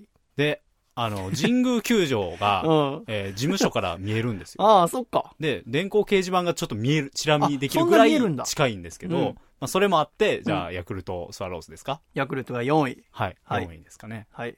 じゃあ、この引き出し秋放題さんが好きなヤクルトは、クライマックスシリーズにすら進めないと。あちょちょっと嫌いにはならないでください。はい、5位は？5位は、えー、5位が広島カープなのかなみたいな。あそう、今年でもね、優勝するんじゃないかなって言われてるけど。そうですね。なんで5位なの？あの、すごい、やっぱ負けてたから。まあでもまだシーズン開幕して最初のはい、まだわかんないですけどね。まあ5位が広島。はい本当イメージとしはいてってことで。あと、最後は、何でしたっけ？まあこうなるとまあ DNA ベイスターズですね。あはい。なんででベイスターズダメなの？うーん。筒香とかすごいよ、今あ年開幕から巨人相手にバンバン打って。あんまり、なんか、見ないかな。まあ横浜が弱いってイメージがちょっとできちゃってるのもあるんだろうね。多分あんまり野球見ない人にまあとっ、てはイメイメージですかね、うん本当に。はい。今シーズンはね、あの、非常に、えー DNA とかヤクルト調子がいいんです、今のところは。はい。でもまあちょっとこれ楽しみにしてみましょう。1位タイガース、2位ジャイアンツ、3位ドラゴンズ、4位ヤクルト、5位広島、6位 DNA。はい。でもなんかこうやってなんか見るとちょっと当たりそうな気もしてるわ。そうなんですなんか当たったらなんかあげるよ。何がいい？えー、なんでしょう？靴下。靴下まだ返してないお前なんか。ハリーポッターのドビーみたいなこと言い出す の。屋敷しもべ妖精みたいな。いいですよ。じゃあ、僕の靴下、好きな靴下何でもあげましょう。はい。えー ということで、えー引き出し秋兄弟さんありがとうございました。続きまして、はい。こちら、兵庫県のラジオネーム、兄貴になりたいさんからいただきました。はい。細見さん、笠倉さん、こんにちは。こんにちは。ちは第0回から楽しく聞かせていただいております。私自身が投稿することは全く今まで考えていなかったのですが、細見さんと笠倉さんに相談したいことができてしまったのでメールを送らせていただきました。相談は、私の義理の弟、つまり奥さんの弟さんのことだね。はい。の A のことです。A は25歳のイケメン高青年ですが、人付き合いがとても苦手です。は初対面の人と全く話せないというわけではなく、私などが飲みに誘うと来てくれるのですが、向こうから連絡をしてくることはまずありません。あ。うん。同世代の友達もいないようです。は昔は気に入っていてラジオ番組があったようなのですが、それが終わって現在は無趣味のようになって、無職で実家にこもっています。特にオンラインゲームなどをしているわけでもないようです。A に、自分を変えるつもりはないのかと聞くと、変えなきゃとは思うけど、自分でも無意識に壁を作ってしまう。誰も傷つけたくないし、傷つけられたくない。なぜ壁を取っ払えないのかは自分でもわからない。と言っていました。ほ35歳松坂世代。人付き合いが大好きな私には、正直言って残念ながら A の気持ちが全くわかりません。妻も自分の弟なのに何を考えてるかよくわからないと悩んでいます。ただ私は、やっぱり A に一人でもいいから心を許せる友人を作ってもらいたいのです。そのために私にできることは何でもしてやりたいと思っています。それとも私にできることはなく A には構わない方が良いのでしょうか ?A にはアコラジのことも進めてみましたが、聞いているかどうかはまだわかりません。以上、わかりにくくて身勝手なお願いですが、ぜひともお二方のご意見をお聞かせください。と、いただきましはた。兄貴になりたいさんからの、えー質問というか、へえ。あれでございましたが、はい。どう思いますか、笠倉？これは非常に難しい問題ですね。まずはこの兄貴になりたいさんが優しいよね。すごい優しい方です要は。義理の弟、はい奥さんの弟のことを心配していはいるということでございますけども、これちょっと笑っちゃったのは35歳松坂世代っていうのは人付き合いが大好きなんですかね。それは思いました。確かにはい松坂世代っていうとね、要は同じ横浜高校の先輩後輩だと、上地雄介さんとかああ、が出てくるそうですよね。そう言われるとなんか人付き合いしてそうだなって イメージが。イメージができてしまいますけども、まあ、義理の弟は大体私と一歳違い。まあね、細身のシャイボーイ世代、えのきや世代でございますけども。うーん。どうなんでしょうね。構わない方が良いのでしょうかみたいに書いてあります。笠倉はどう思いますか？ええこれは、あの、僕、あくまで僕の意見ですけど、はい構わなくてもいいんじゃないですか。うーん。はい。なぜですか？なぜと聞かれるとあれなんですけどもね。まあ、本人がどう思ってるかと言いますか、うん。本人が、まあ自分でも自覚はあるってことですよね。うんこの話を聞いてると。そうだね。なんか解決しそうな気がするんですよ、時間が経てば。うーん。とは思いました。これそもそも、はい。なぜこの兄貴になりたいさんは、義理の弟に人付き合いを活発にしてほしいんですかね？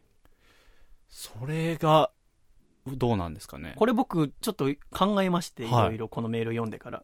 まあ、なぜ、この兄貴になりたいさんが弟に、要は自分のようになってほしいかってことでございますよね。はい。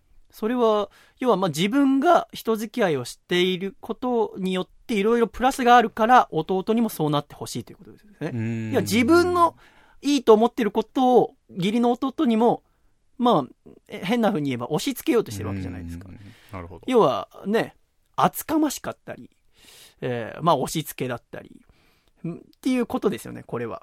うん。それをかん、これはね、あの、僕はね、ても素敵なことだと思うんだよね。うんこの厚かましさ、この押し付けがましさっていうのは、非常に日本人的でもあるしうん、僕はね、いいことだと思います。こう思ってくれる人が周りに一人いるだけで、それだけで A さんは救われると思いますね。うんっていうのも、なんか私はこうラジオやってて、もうラジオなんて実際、情報を得るということに関してはもう必要ないってちょっと思ってるとこあって、だテレビの方がだってね、文字と一緒に映像も見れて情報がパッて出てくるし、じゃあ、情報の速効性としてはね、スマートフォンみんな持ってるような時代じゃないですか。じゃあそっちの方がいいじゃないですか。じゃあなんでラジオがあるんですかって話よ。えー僕はそれを考えたときに、まあ人なんてのはさ、えーまあ家族がいるわけじゃない。で、でもまあ傷ついてる人とか悩んでる人たくさんいるわけじゃない。本当だったら家族の中でさ、もう自分の周囲2メーターの人を幸せにできれば、お互いが幸せにし合えれば、別に悩みなんてないわけじゃないですか。はい自分の家族だったり、まあ、これこそ義理の弟だったり、あとは近所の人だったりとかをさ、お互いがお互い何とかできれば、何とかなる。ならラジオなんていらないと思うんですよ。でも実際はどうですかと。家族がうまくいかない。お父さんがいない、お母さんがいない。近所付き合いなんてほぼ今、ないところが多い。で、個人は個人でスマートフォンばっか触っていって、えー会話する機会がどんどん減っているっていう中で、ラジオは何ができるかって私はよく考えますよね。えーもし、えーこの A さんがですね、この義理のお兄さんがいなかったら、本当に一人ぼっちになっちゃうんじゃないかなって僕はちょっと思うんですよね。こういう厚かましい人、まあ言い方あれかもしれないけど、厚かましい、こう、押し付けがましく心配してくれる人が一人いるっていうだけで、えーこの A さんは、まあラジオね、昔聞いてて今聞いてないって言ったけど、別にもう A さんがいるだけで聞く必要はないんじゃないかと。僕はこういう A さんみたいな人がいない人のために喋ろうと思ってるし、えーまあもちろんその以外の人もいいんだよ。だけど、なんかこう誰も寄り添ってくれないっていう中で、僕はラジオにしか作れない気持ちがあると思っていて、この A さんのこの厚かまし、あ、失礼、えーこの兄貴になりたいさんの厚かましさだったり、押し付けがましさっていうのは、いわゆる日本語で言う優しさだと思うんだよね。うんこの優しさっていう言葉は、あんまり海外にはないもんだと思っていて、優しいって、えー、何ですか？英語で言うと何ですか？優しいですか？うん。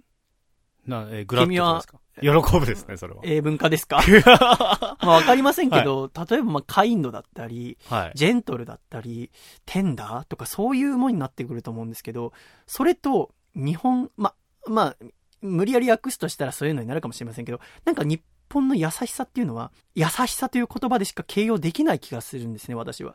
で、その優しさがですね、ラジオにはあるんじゃないかなってちょっと思うんです。あの、いろんな海外から文化が日本の文化に入ってきますよね。例えば映画だったら、え日本の映画館で上映している半分以上ハリウッド作品だったりとか、海外の作品じゃないですか。例えばあと音楽。もう洋楽とかはね、えー CD ショップ行けばたくさんありますよね。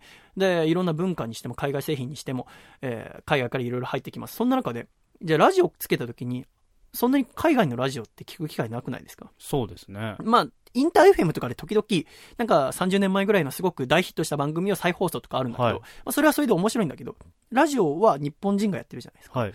それはなぜかってやっぱ日本人独自の優しさがラジオにはあると思うんですよね。その優しさというものは、優しい人って傷つきやすいって言いませんか？はい。それはラジオにも言えると思っていて、ラジオがやっぱり今ね、ニュースサイトでこう話してる内容を切り抜かれて、えーひょえー批判の標的になったりとか、っていう、なんか傷ついてることが最近ラジオに多いなと思って、それはラジオが優しいからだと思っているんですね。なんかそ、やっぱこのメールを見たときに、もっと僕は、人を優しい気持ちにできるようなラジオをしなきゃいけないなと思うし、まあ、この A さんのこの相談に対して言えるのは、そんなに僕も笠倉と一緒で心配しなくていいんじゃないかなと思います。はいで、そんな、ね、あんまり言い過ぎてもあれかもしれませんけど、もし、こう、言ってあげられる機会、えちょこちょこ会う機会があるのであれば、その度に言ってあげることによって、もしかしたら表面上相手も嫌がるかもしれませんけど、なんか、僕はとても温かいものがあるなと思いましたので、はいえーこれからも A 君のことを気にかけてくれればなと思います。ありがとうございました。続きまして、こちらは、ラジオネーム、踊る宝石さんからいただきました。細見さん、笠倉さん、こんにちは。こんにちは毎週楽しみに聞かせていただいております。特に最近は、細見さんの新しい楽曲を聴くのが楽しみです。ありがとうございます。ちょっと今、新しいの作ってますので、待っててください。さて、今回は、お二人に相談があってメールしました。それは、プライドが高い人とうまくやっていく方法についてです。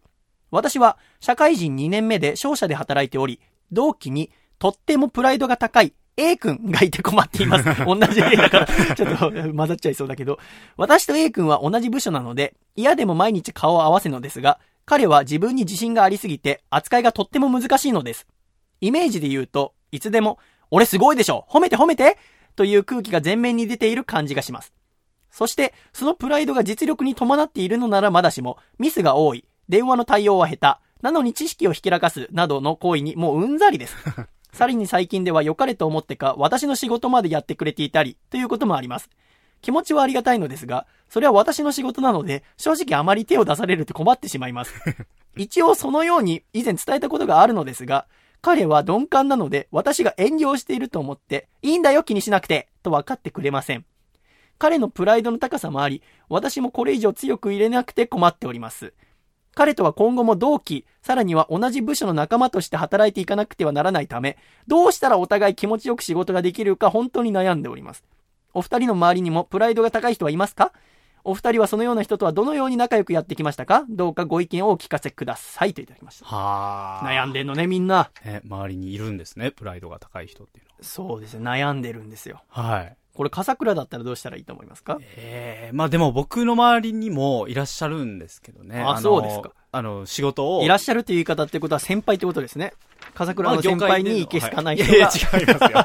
多数多いって。え ーまあ、いるんですけど。あそうですかはい。あの、まあ、僕の仕事とかをうん、さっとこう、やってくれたりとかすることがあるんですけど、それがちょっと、あの、雑だったりみたいなことがあったりするので、まあ、でも、はっきりと僕は言いますけどね。まあ、だから僕も、まあ、言い方は気をつけますけどメール読んでたけどさ、はい。これとってもね、これも優しいよね。優しいです。もう、はいやめろよとか言うんじゃなくてさ、はまあ、なんとか一緒に気持ちよく仕事をしていきたはいいという、えー優しさに溢れたメールですよね。寄り添ってますもんね。だからまあこれをどうしたらいいかでございますけれども、はまああんまりこうヘリクラでも良くないのかもしれませんけど、私だったら、まあ、もしこれからじゃあ一緒に楽しく、楽しくというか、いい仕事をしていきたいと思っているのであれば、こう手伝ってくれようとしているのであれば、そのことに関しての感謝を述べていいと思います。ありがとうと。ただ、ねはい例えばですけども、えー私もまあまだ入社2年目で、いろいろ仕事を覚えたいと、こう手伝ってくれるのはありがたいんだけども、私もちょっとまだうまくできないかもしれないけど、いろいろ仕事を覚えたいので、気持ちは嬉しいけど、私にやらせてくれませんか？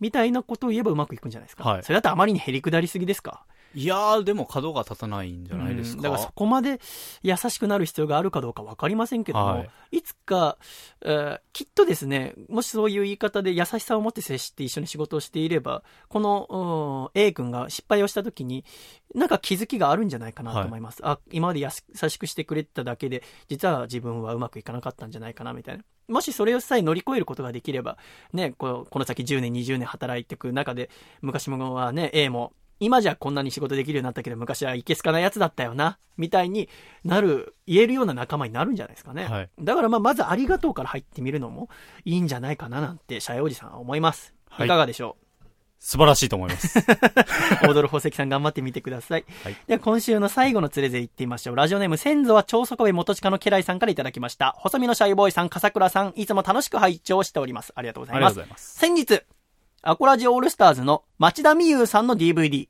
温泉で死にたいが発売されました。今日は感想を報告したくメールをさせていただきました。私は町田美優さんのことはアコラジで知ってファンになったのですが、DVD を見て思ったのは、まあ何と形容すればいいのか、世が世ならヘキサゴンファミリー入り確実の素晴らしいキャラクターとでも言いましょうか。番組冒頭の手書きの北海道地図の下手くそさ、スタッフの知床半島に行きますに対して、へえ、島に行けるんだという奇妙な返し、その他あげればキリがないのですが、本当に珍道中、番組が成り立っているのが不思議なくらいです。ただ、温泉への知識は本物、コメントもわかりやすく、温泉に入りたいなと思わせてくれる内容でした。地上波の温泉番組にも負けない内容だと思います。ぜひアコラジックの皆さんには見ていただきたい一本ですとなっております。はい。ということで、みゆちゃんの DVD が発売されたようです。はい。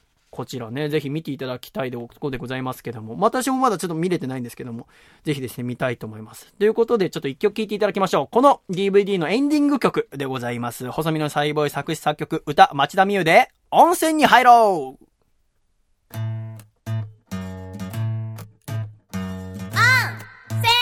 で死にたい温泉に入ろうお湯に浸かって疲れ癒そう温泉に入ろう。体温めて一緒に歌おうよ。不安や悩みの種は尽きてくれることを知らない。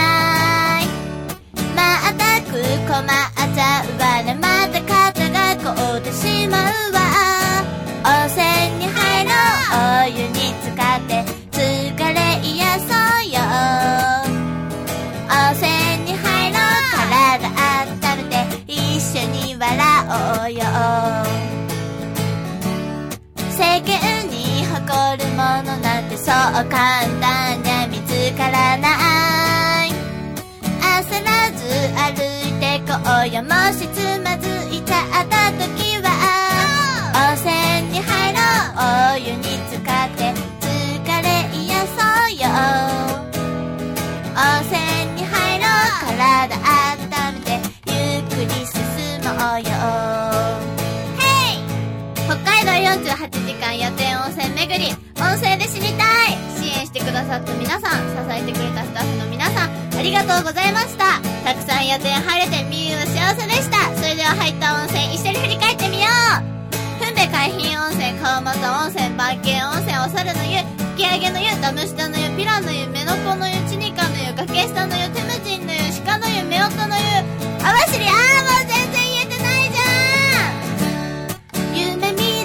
る少女のままじゃご飯を食べて暮らしていけない。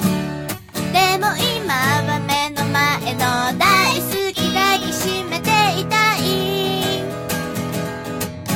温泉に入ろうお湯に浸かって疲れ癒そうよ。温泉に入ろう体温めて一緒に笑おうよ。温泉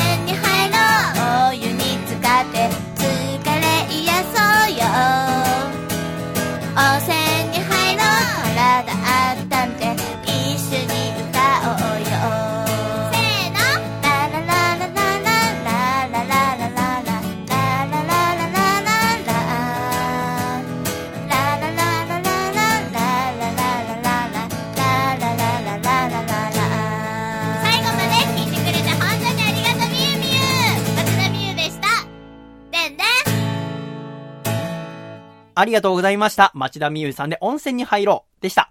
つれづれなるままにアコラジライフ。このコーナーは、懸命につれづれと書いて、ラジオアットマーク細身のシャイボーイ .com まで送ってきてください。皆様からのお便り、お待ちしておりまーす大阪府、ラジオネーム、山田三号さんからいただいた、細身のシャイボーイがお父さんと仲直りする方法。お父さんその表情は、風神の真似？じゃあ僕が雷神をやって一緒に国宝級の親子になろうよ細身のシャイボーイのアコースティックレディオここで笠倉。はい。笠倉考案の新コーナーのプレゼンをここでしてみたいと思います。はい。えー注目の笠倉考案の新コーナーの名前はこちら注文のコーナー。注文のコーナー。これは笠倉どんなコーナーでしょう？そうですね。注文というものは、まあ、例えば上司の方とご飯に行った時であったりとか、うんうん恋人とご飯に行った時、は欠かせないものですよね。はい。お店に行った時に注文をする。はそんな時にスムーズに注文できたら、かっこいいっていう僕の考えなんですけど。なるほど。じゃあ、かっこいい注文をしていこうというコはいーナーで。ございますね。皆さんから送っていただくという。じゃあちょっとこちらラジオネームジャーゲジョージさんに送っていただいた例題をやってみたいと思います。はいこんな形でございます。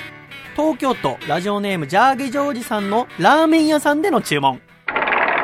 いらっしゃいませチャーシューラーメン、味濃いめ、油少なめ、麺固め、トッピングにメンマと味玉、ライスは大盛りでお願いしますかしこまりましたみたいな。要は、この注文の部分よね。はい。こう、テンポよく、かっこよくはい注文しよう。だって言ったら、この間、とあるアイドルさんと話してた時に、はいどんな男性に惹かれますかって話したら、美味しいレストラン知ってる方がいいですって言ったの。でもさ、やっぱ、美味しいレストランに行って、やっぱその先、やっぱかっこよく、やっぱこのメニュー好きなんだっていう注文をですね、かっこよくできたらきっとモテます。はい。だからそこをモテるためにですね、モテるためにだとね、いろいろ下心が出ちゃいますけど、かっこいい練習注文する練習をちょっとしていこうと。はいちょっともう一個、えー例題来てますね。じゃあこちら、はい東京都ラジオネーム、ジャーゲジョージさんの焼き鳥屋さんでの注文。いらっしゃいませ。頭初白22、レバータレ、軟骨塩11で。かしこまりました。ということで、焼き鳥屋さんで、こはいれはちょっと短めでございますけどちょっとね、こう、言ったらかっこいい、思わずこう、注文したくなるようなフレーズ、はい。いただきたいと思います。注文のコーナーたくさん来るといいですね。はいで来週からぜひよろしくお願いします。懸命に注文とはい書いてラジオアットマーク細めのシャイボドットコムお待ちしております。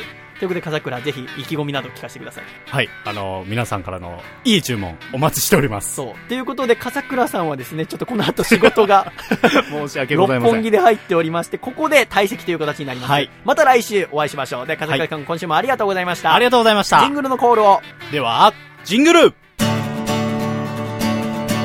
福岡県ラジオネーム子猫の枕さんからいただいた細めのシャイボーイがお父さんと仲直りする方法お父さん実際に Google 先生っていう先生がいるわけじゃないからね細身のシャイボーイのアコースティックレイディオ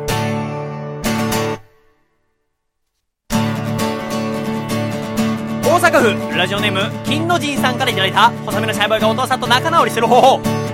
お父さんお父さんがサバゲー界でグランドファーザーって呼ばれてることお母さんにバレてるよ細身のシャイボーイのアコースティックレイディオ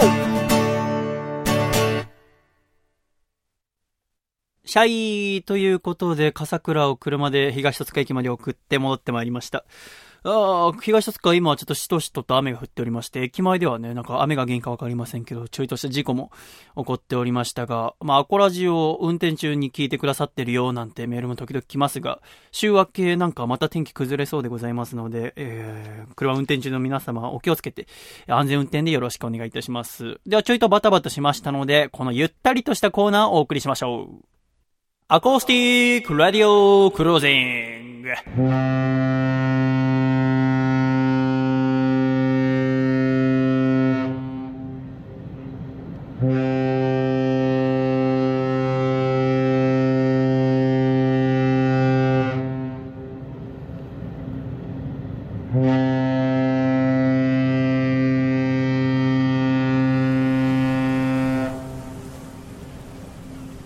アコースティックレディオクルージング。このコーナーは、アコラジッコみんなで豪華客船に乗り、世界一周旅行をするコーナーです。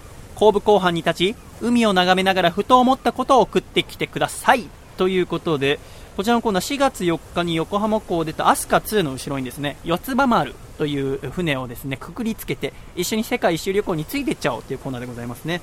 予定では4月の11日にはですね、シンガポールへと最初にはい入港するということになっておりますので、その横浜からシンガポールへ向かう船の上で思ったことをですね、アコラジックの皆さんに送ってきていただいております。で、こちら1通目、ラジオネーム、知れば迷い、しなければ迷いの恋の道。おい、そこでタイタニックごっこしてるカップル、演技でもないからやめてくれ本当ですね。船の上で、あれをやられるとちょっとなかなか旗迷惑でございますが。続きまして、こちら千葉県ラジオネーム抜け作。海水しょっぱ舐めちゃダメです。えー塩分高いのでね、えー喉が渇いても海水を飲むことによってより喉が渇いてしまいますね。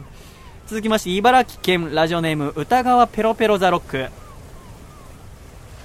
船酔いする前にビール飲んで酔っ払っちゃおうぜとか言い出すやつとは仲良くやっていける気がしないよ。当だね。僕もそう思いますね。あの普通に酒飲んでもさその酔い覚ますためにね二日酔いの状態でさらに酒飲むってあれ本当に治るんですかね。僕二日酔いにならないので分かりませんが。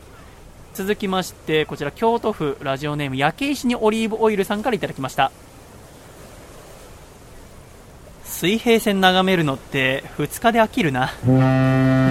早えな。この世界一周旅行結構まだ3ヶ月ぐらいありますけどね。もう飽きちゃうとこの先しんどいかもしれませんが。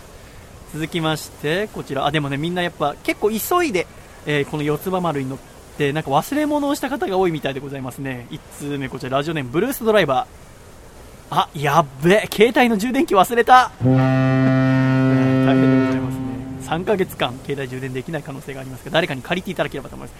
山梨県ラジオネームフローロくんあれ？こたつの電気消したっけ？えー大阪府ラジオネーム山田さんご。やっべえパンツの替え持ってきてねえや。3ヶ月同じ履くの。しんどいね。続きまして。ラジオネーム子猫の枕。あやばい。お気に入りの綿棒忘れた。綿棒ぐらいならねちょっと売店とかに売ってそうでございますけどお気に入りのになるとしんどいかもしれませんが。えーでもね、やっぱ皆さん、ゆったりとして船旅でいろんなことを思い出したりもしてるみたいでございますね。大阪府ラジオネーム、生かしたマンボウ。この船の汽笛、昔好きだった相撲部部長の声に似てるな。ブオーっていう。いいですね。ちなみにあのこの汽笛の音はですねあの私が一番最初に乗った船大西丸という蒸気船の、えー汽笛の音を使っておりますが続きまして川崎市ラジオネーム豆山ビン。マットの耳を中に織り込むだけの仕事で家族4人養えるようになりてえな 何を思ってるんですかね。船海見ながら。マットの耳折りたたむっていう動作も一生やらないんですかね。マットを引くことがないですもんね、えーではこちら、えー埼玉県ラジオネーム25年目の新茶群れて通勤する新社会人の気が知れないな。あのこの時期、新宿とかあそれこそ今横浜駅の周りでもいいですけど夕方とかになるとどっかで研修を受けた帰りなのか分かりませんけど新入社員の人たちが結構ね10人ぐらいで、えー移動してたりするのを見かけることありますよね。でなんか男女で仲良くねなんかねこれから飲みに行くんですかみたいな感じでねなんかそういうの見るとねなんか僕からするとキラキラしすぎて眩しいんでやめてほしいですけどね、えー 今週最後のアコースティックレディオクルージング。こちら山梨県ラジオネームフローロくんあそっか。これからねシンガポールに行きますから。アドマチを見たってシンガポールの言葉ではどう言うんだろうな。いやアドマチシンガポール特集やってなかったろ。まあちょっと調べていただければと思います。ということで、えー皆様はこの週末ちょっとシンガポールで楽しんでいただいて、来週はですね、4月の19日にはインドのムンバイに入港する予定でございますので、えーそのね、えームンバイに向かう航路の途中、皆さんちょっといろいろつぶやいたことがありましたら、懸命に船と書いて、レディオアットマーク細めのシャイボーイ .com まで送ってきていただければと思います。では皆様、ボンボヤージュ良い旅を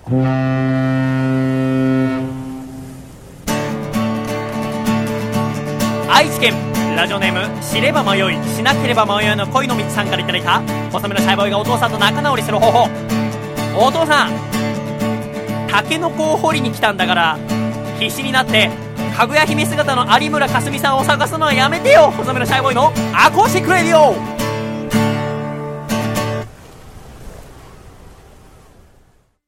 夢彼女ダイアリー。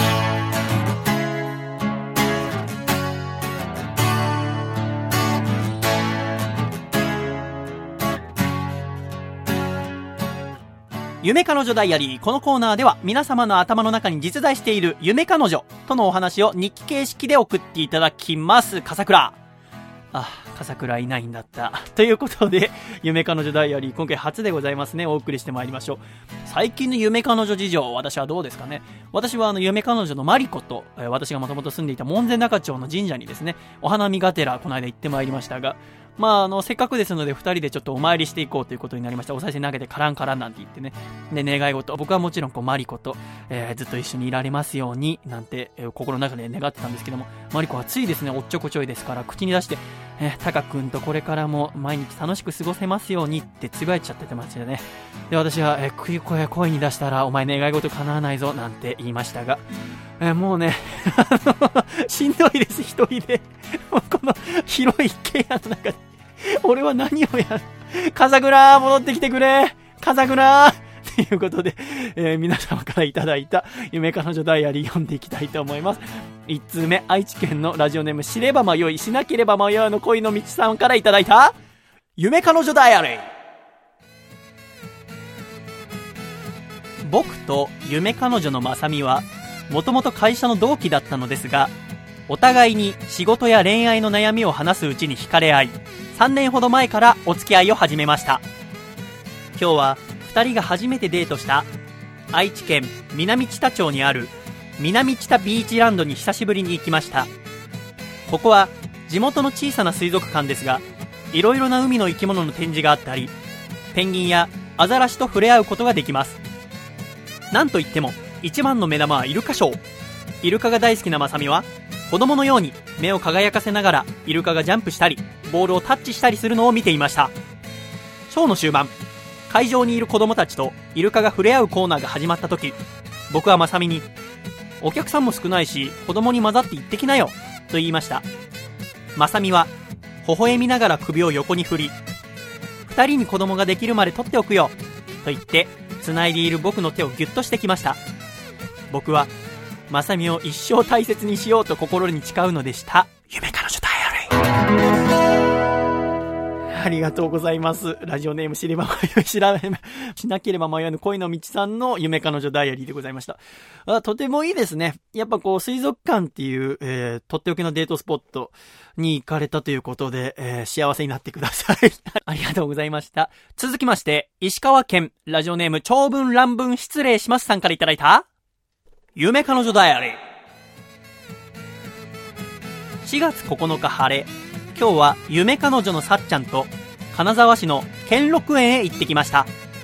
無料開放期間中ということで、園内は人、人、人。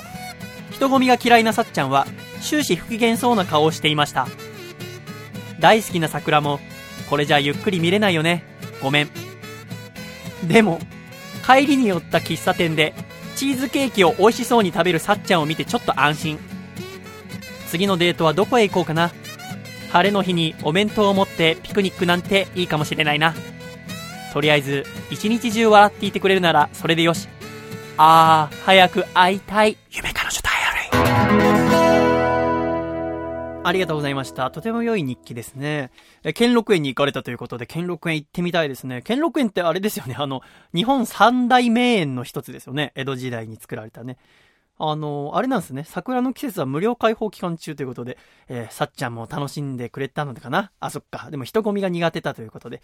いいですよね。なんかこう、人混みが苦手な彼女が、えー二人っきりになってやってと、えーご機嫌直してくれたで、これ非常に気象転結がはっきりしていて、いい一日でございますね。ありがとうございました。続きまして、京都府ラジオネーム焼け石にオリーブオイルさんからいただいた、夢彼女だより。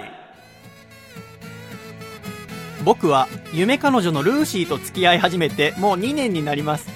先日、ウイスキー山崎を作っているサントリーの山崎蒸留所にデートに行ってきました。私はそこで朝ドラの影響力の大きさを知りました。蒸留所見学ツアー中、周りの人がこそこそ話すのです。エリーだ、エリーがいるぞ。話し声に混じってクスクスと笑う声も聞こえました。私はとても腹が立ちました。そして、ルーシーが日本を嫌いにならないか心配になりました。蒸留所見学の終盤、ウイスキーダルの貯蔵庫へ来ても、こそこそとした話し声はやみません。そこで、私はいっそのこと、大々的にマッサンのモノマネをすることで、この状況を収めようと思い立ちました。のう、ルーシー。これが最初にウイスキーを作った時の樽じゃ。懐かしいの。でもすまんの。日本人がみんなよそから来た人を笑い物にする人ばかりじゃないさかい。今日のところは許して使わさい。周りの人は途端に静かになり、最後のウイスキーのシーンの時は、ゆっくりと味わうことができました。私の最愛の女性ルーシーと、このウイスキー山崎のように、何年も何年もかけて深い味わいを作っていけたらいいなと思います。夢彼女ダイアリー。あのー、確かにこれはありますね。私も夢彼女、時々外国人の方とお付き合いすることがありますけど、なんでしょうね。やっぱこの、まあ、この焼け石でオリーブオイルさんはどうかわかりませんけど、私なんかは、あまりにこんなにやっぱ日本でモテないと、僕はもう日本人は無理なんじゃないかなって思うことがあって、そんな時に、えー、こうやって外国の方をね、夢彼女にすることありますね。なんなら僕はあの、ルーシーっていう曲作ったことあります。あの、あれですよ、あの、やっぱ日本人の女性でも恋愛の曲が作れなくなって、ちょっと聞いていただきましょうか。ちょっと本当はもう一通ですね、夢彼女ダイアリー、こちら、たけしーズグッタイミンさん北海道のね、作品読みたかったんですけども、ちょっとあの、一人の部屋で夢彼女ダイアリーやることにちょっと心が、えー、そろそろきしんできてしまいまして、まだ次回以降に読ませていただきたいと思います。すいません、たけしーズグッタイミンさん。あとですね、あの、来週はですね、町あかりが来ますので、このコーナーはちょっとお休みさせていただきます。さすがにですね、ちょっと町の前でこのコーナー言える勇気がないですね。えーでもですね、あの、一応あの、メールの方引き続き募集しておりますので、懸命に夢彼女ダイアリーと書いて、皆さんのですね、夢彼女との思い出、えー日記形式で送ってきていただければと思います。ではちょっと聞いていただきましょうか。えー細身のシャイボーイで、ルーシー I love you, Lucy. One, two, three, four.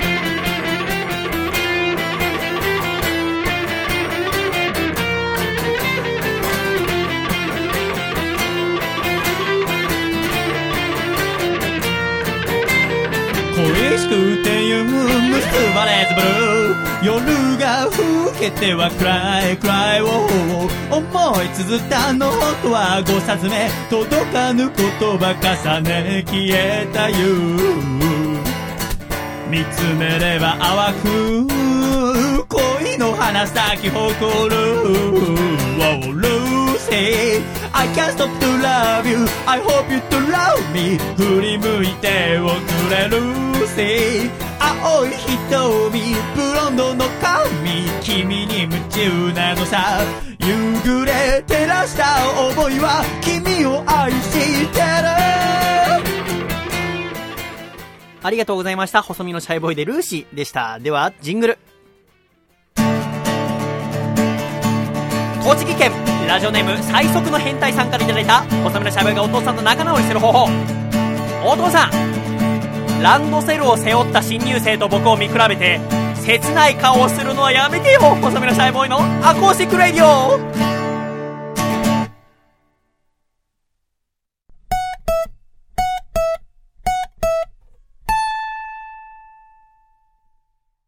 俺の人生をかけた人生をかけた人生をかけた人生をかけた人生のスタートです見送りに来てほしいよ。君の人生をかけた人生をかけた人生をかけた人生をかけた人生のスタートじゃん手を振るよジケラッチョ。狭間律師のスーパーハイパーイヤー。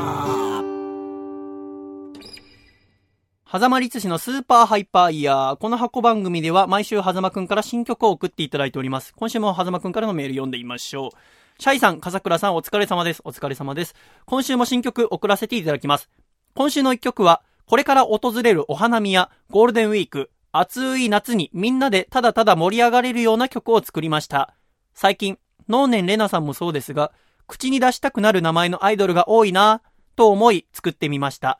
皆さんで歌えれば幸せです。聞いてください。おのののか。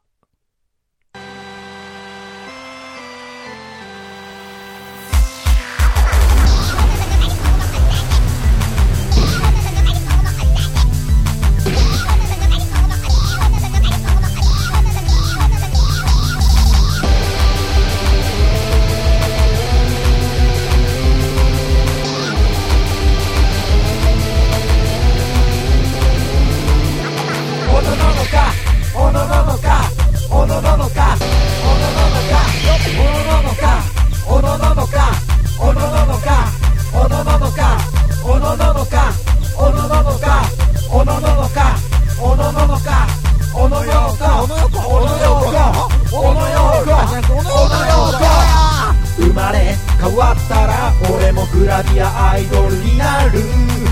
生まれ変わったら俺もおのののかになる。生まれ変わったら俺もビールの売り子やる。一日売り上げ最高を叩き出してやる。叩き出してやる。叩き出してやる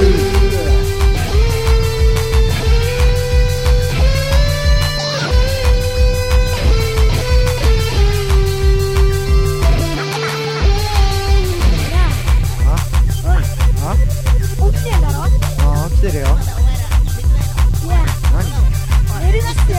いや明日早いから寝ようよ。何？えお前好きな人先生に怒らおのののか生まれ変わったら俺もグラビアアイドルになる生まれ変わったら俺もおのののかになる生まれ変わったら俺もビールの売り子やる一日売り上げ最高を叩き出してやる叩き出してやる叩き出してやるありがとうございました。はざまりじさんで、おのののかでした。では、コマーシャル。シャイ細身のシャイボーイ佐藤孝義です。現在、細身のシャイボーイのアコースティックラジオでは、番組を支えてくれるスポンサーを募集しております。スポンサーになってくださった方には、素敵な特典をご用意。CM 制作、アコラジ収録ツアーご招待、特製シャイ色紙プレゼント。この中からお一つお選びいただけます。詳しくは、アコラジのホームページをご覧ください。皆様からのご応募、お待ちしております。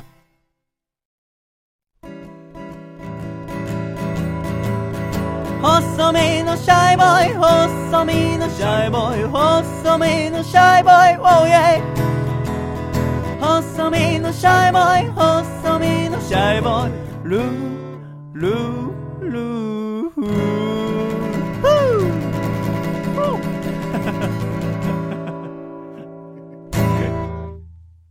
第53回細身のシャイボーイのアコースティックラジオこの番組は埼玉県ウニウニ岐阜県はやっち、京都府小林明久、大分県かこちゃん、栃木県 TW、岐阜県緑、以上6名の提供でお送りしてまいりました。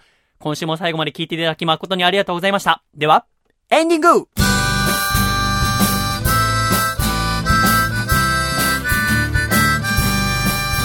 暖かいシャイということで第53回アコラジもエンディングでございます。最後まで聞いていただき誠にありがとうございました。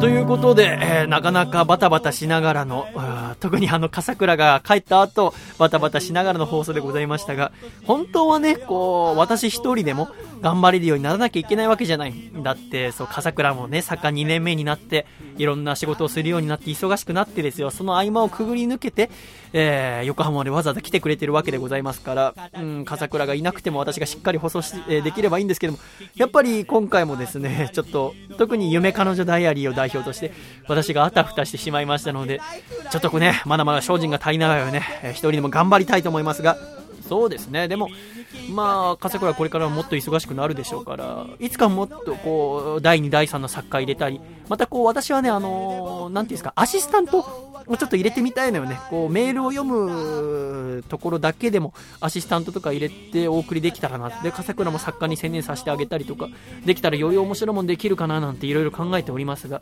作家入れるとしたらやっぱこう、女の子がいいよね。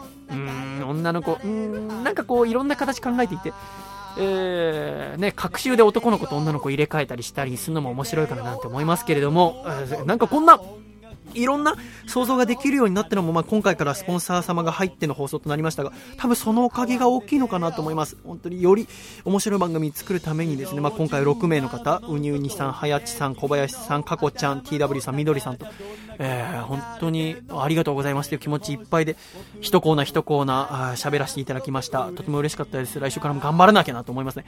あとはちょっとさっき確認して、えーちょっとびっくりしたんだけど、まあ、今日みゆちゃんの DVD が発売になったっていうメール読みましたけども、本人にですね、今さっき確認したらまだ発売にはなってないみたいでございますね。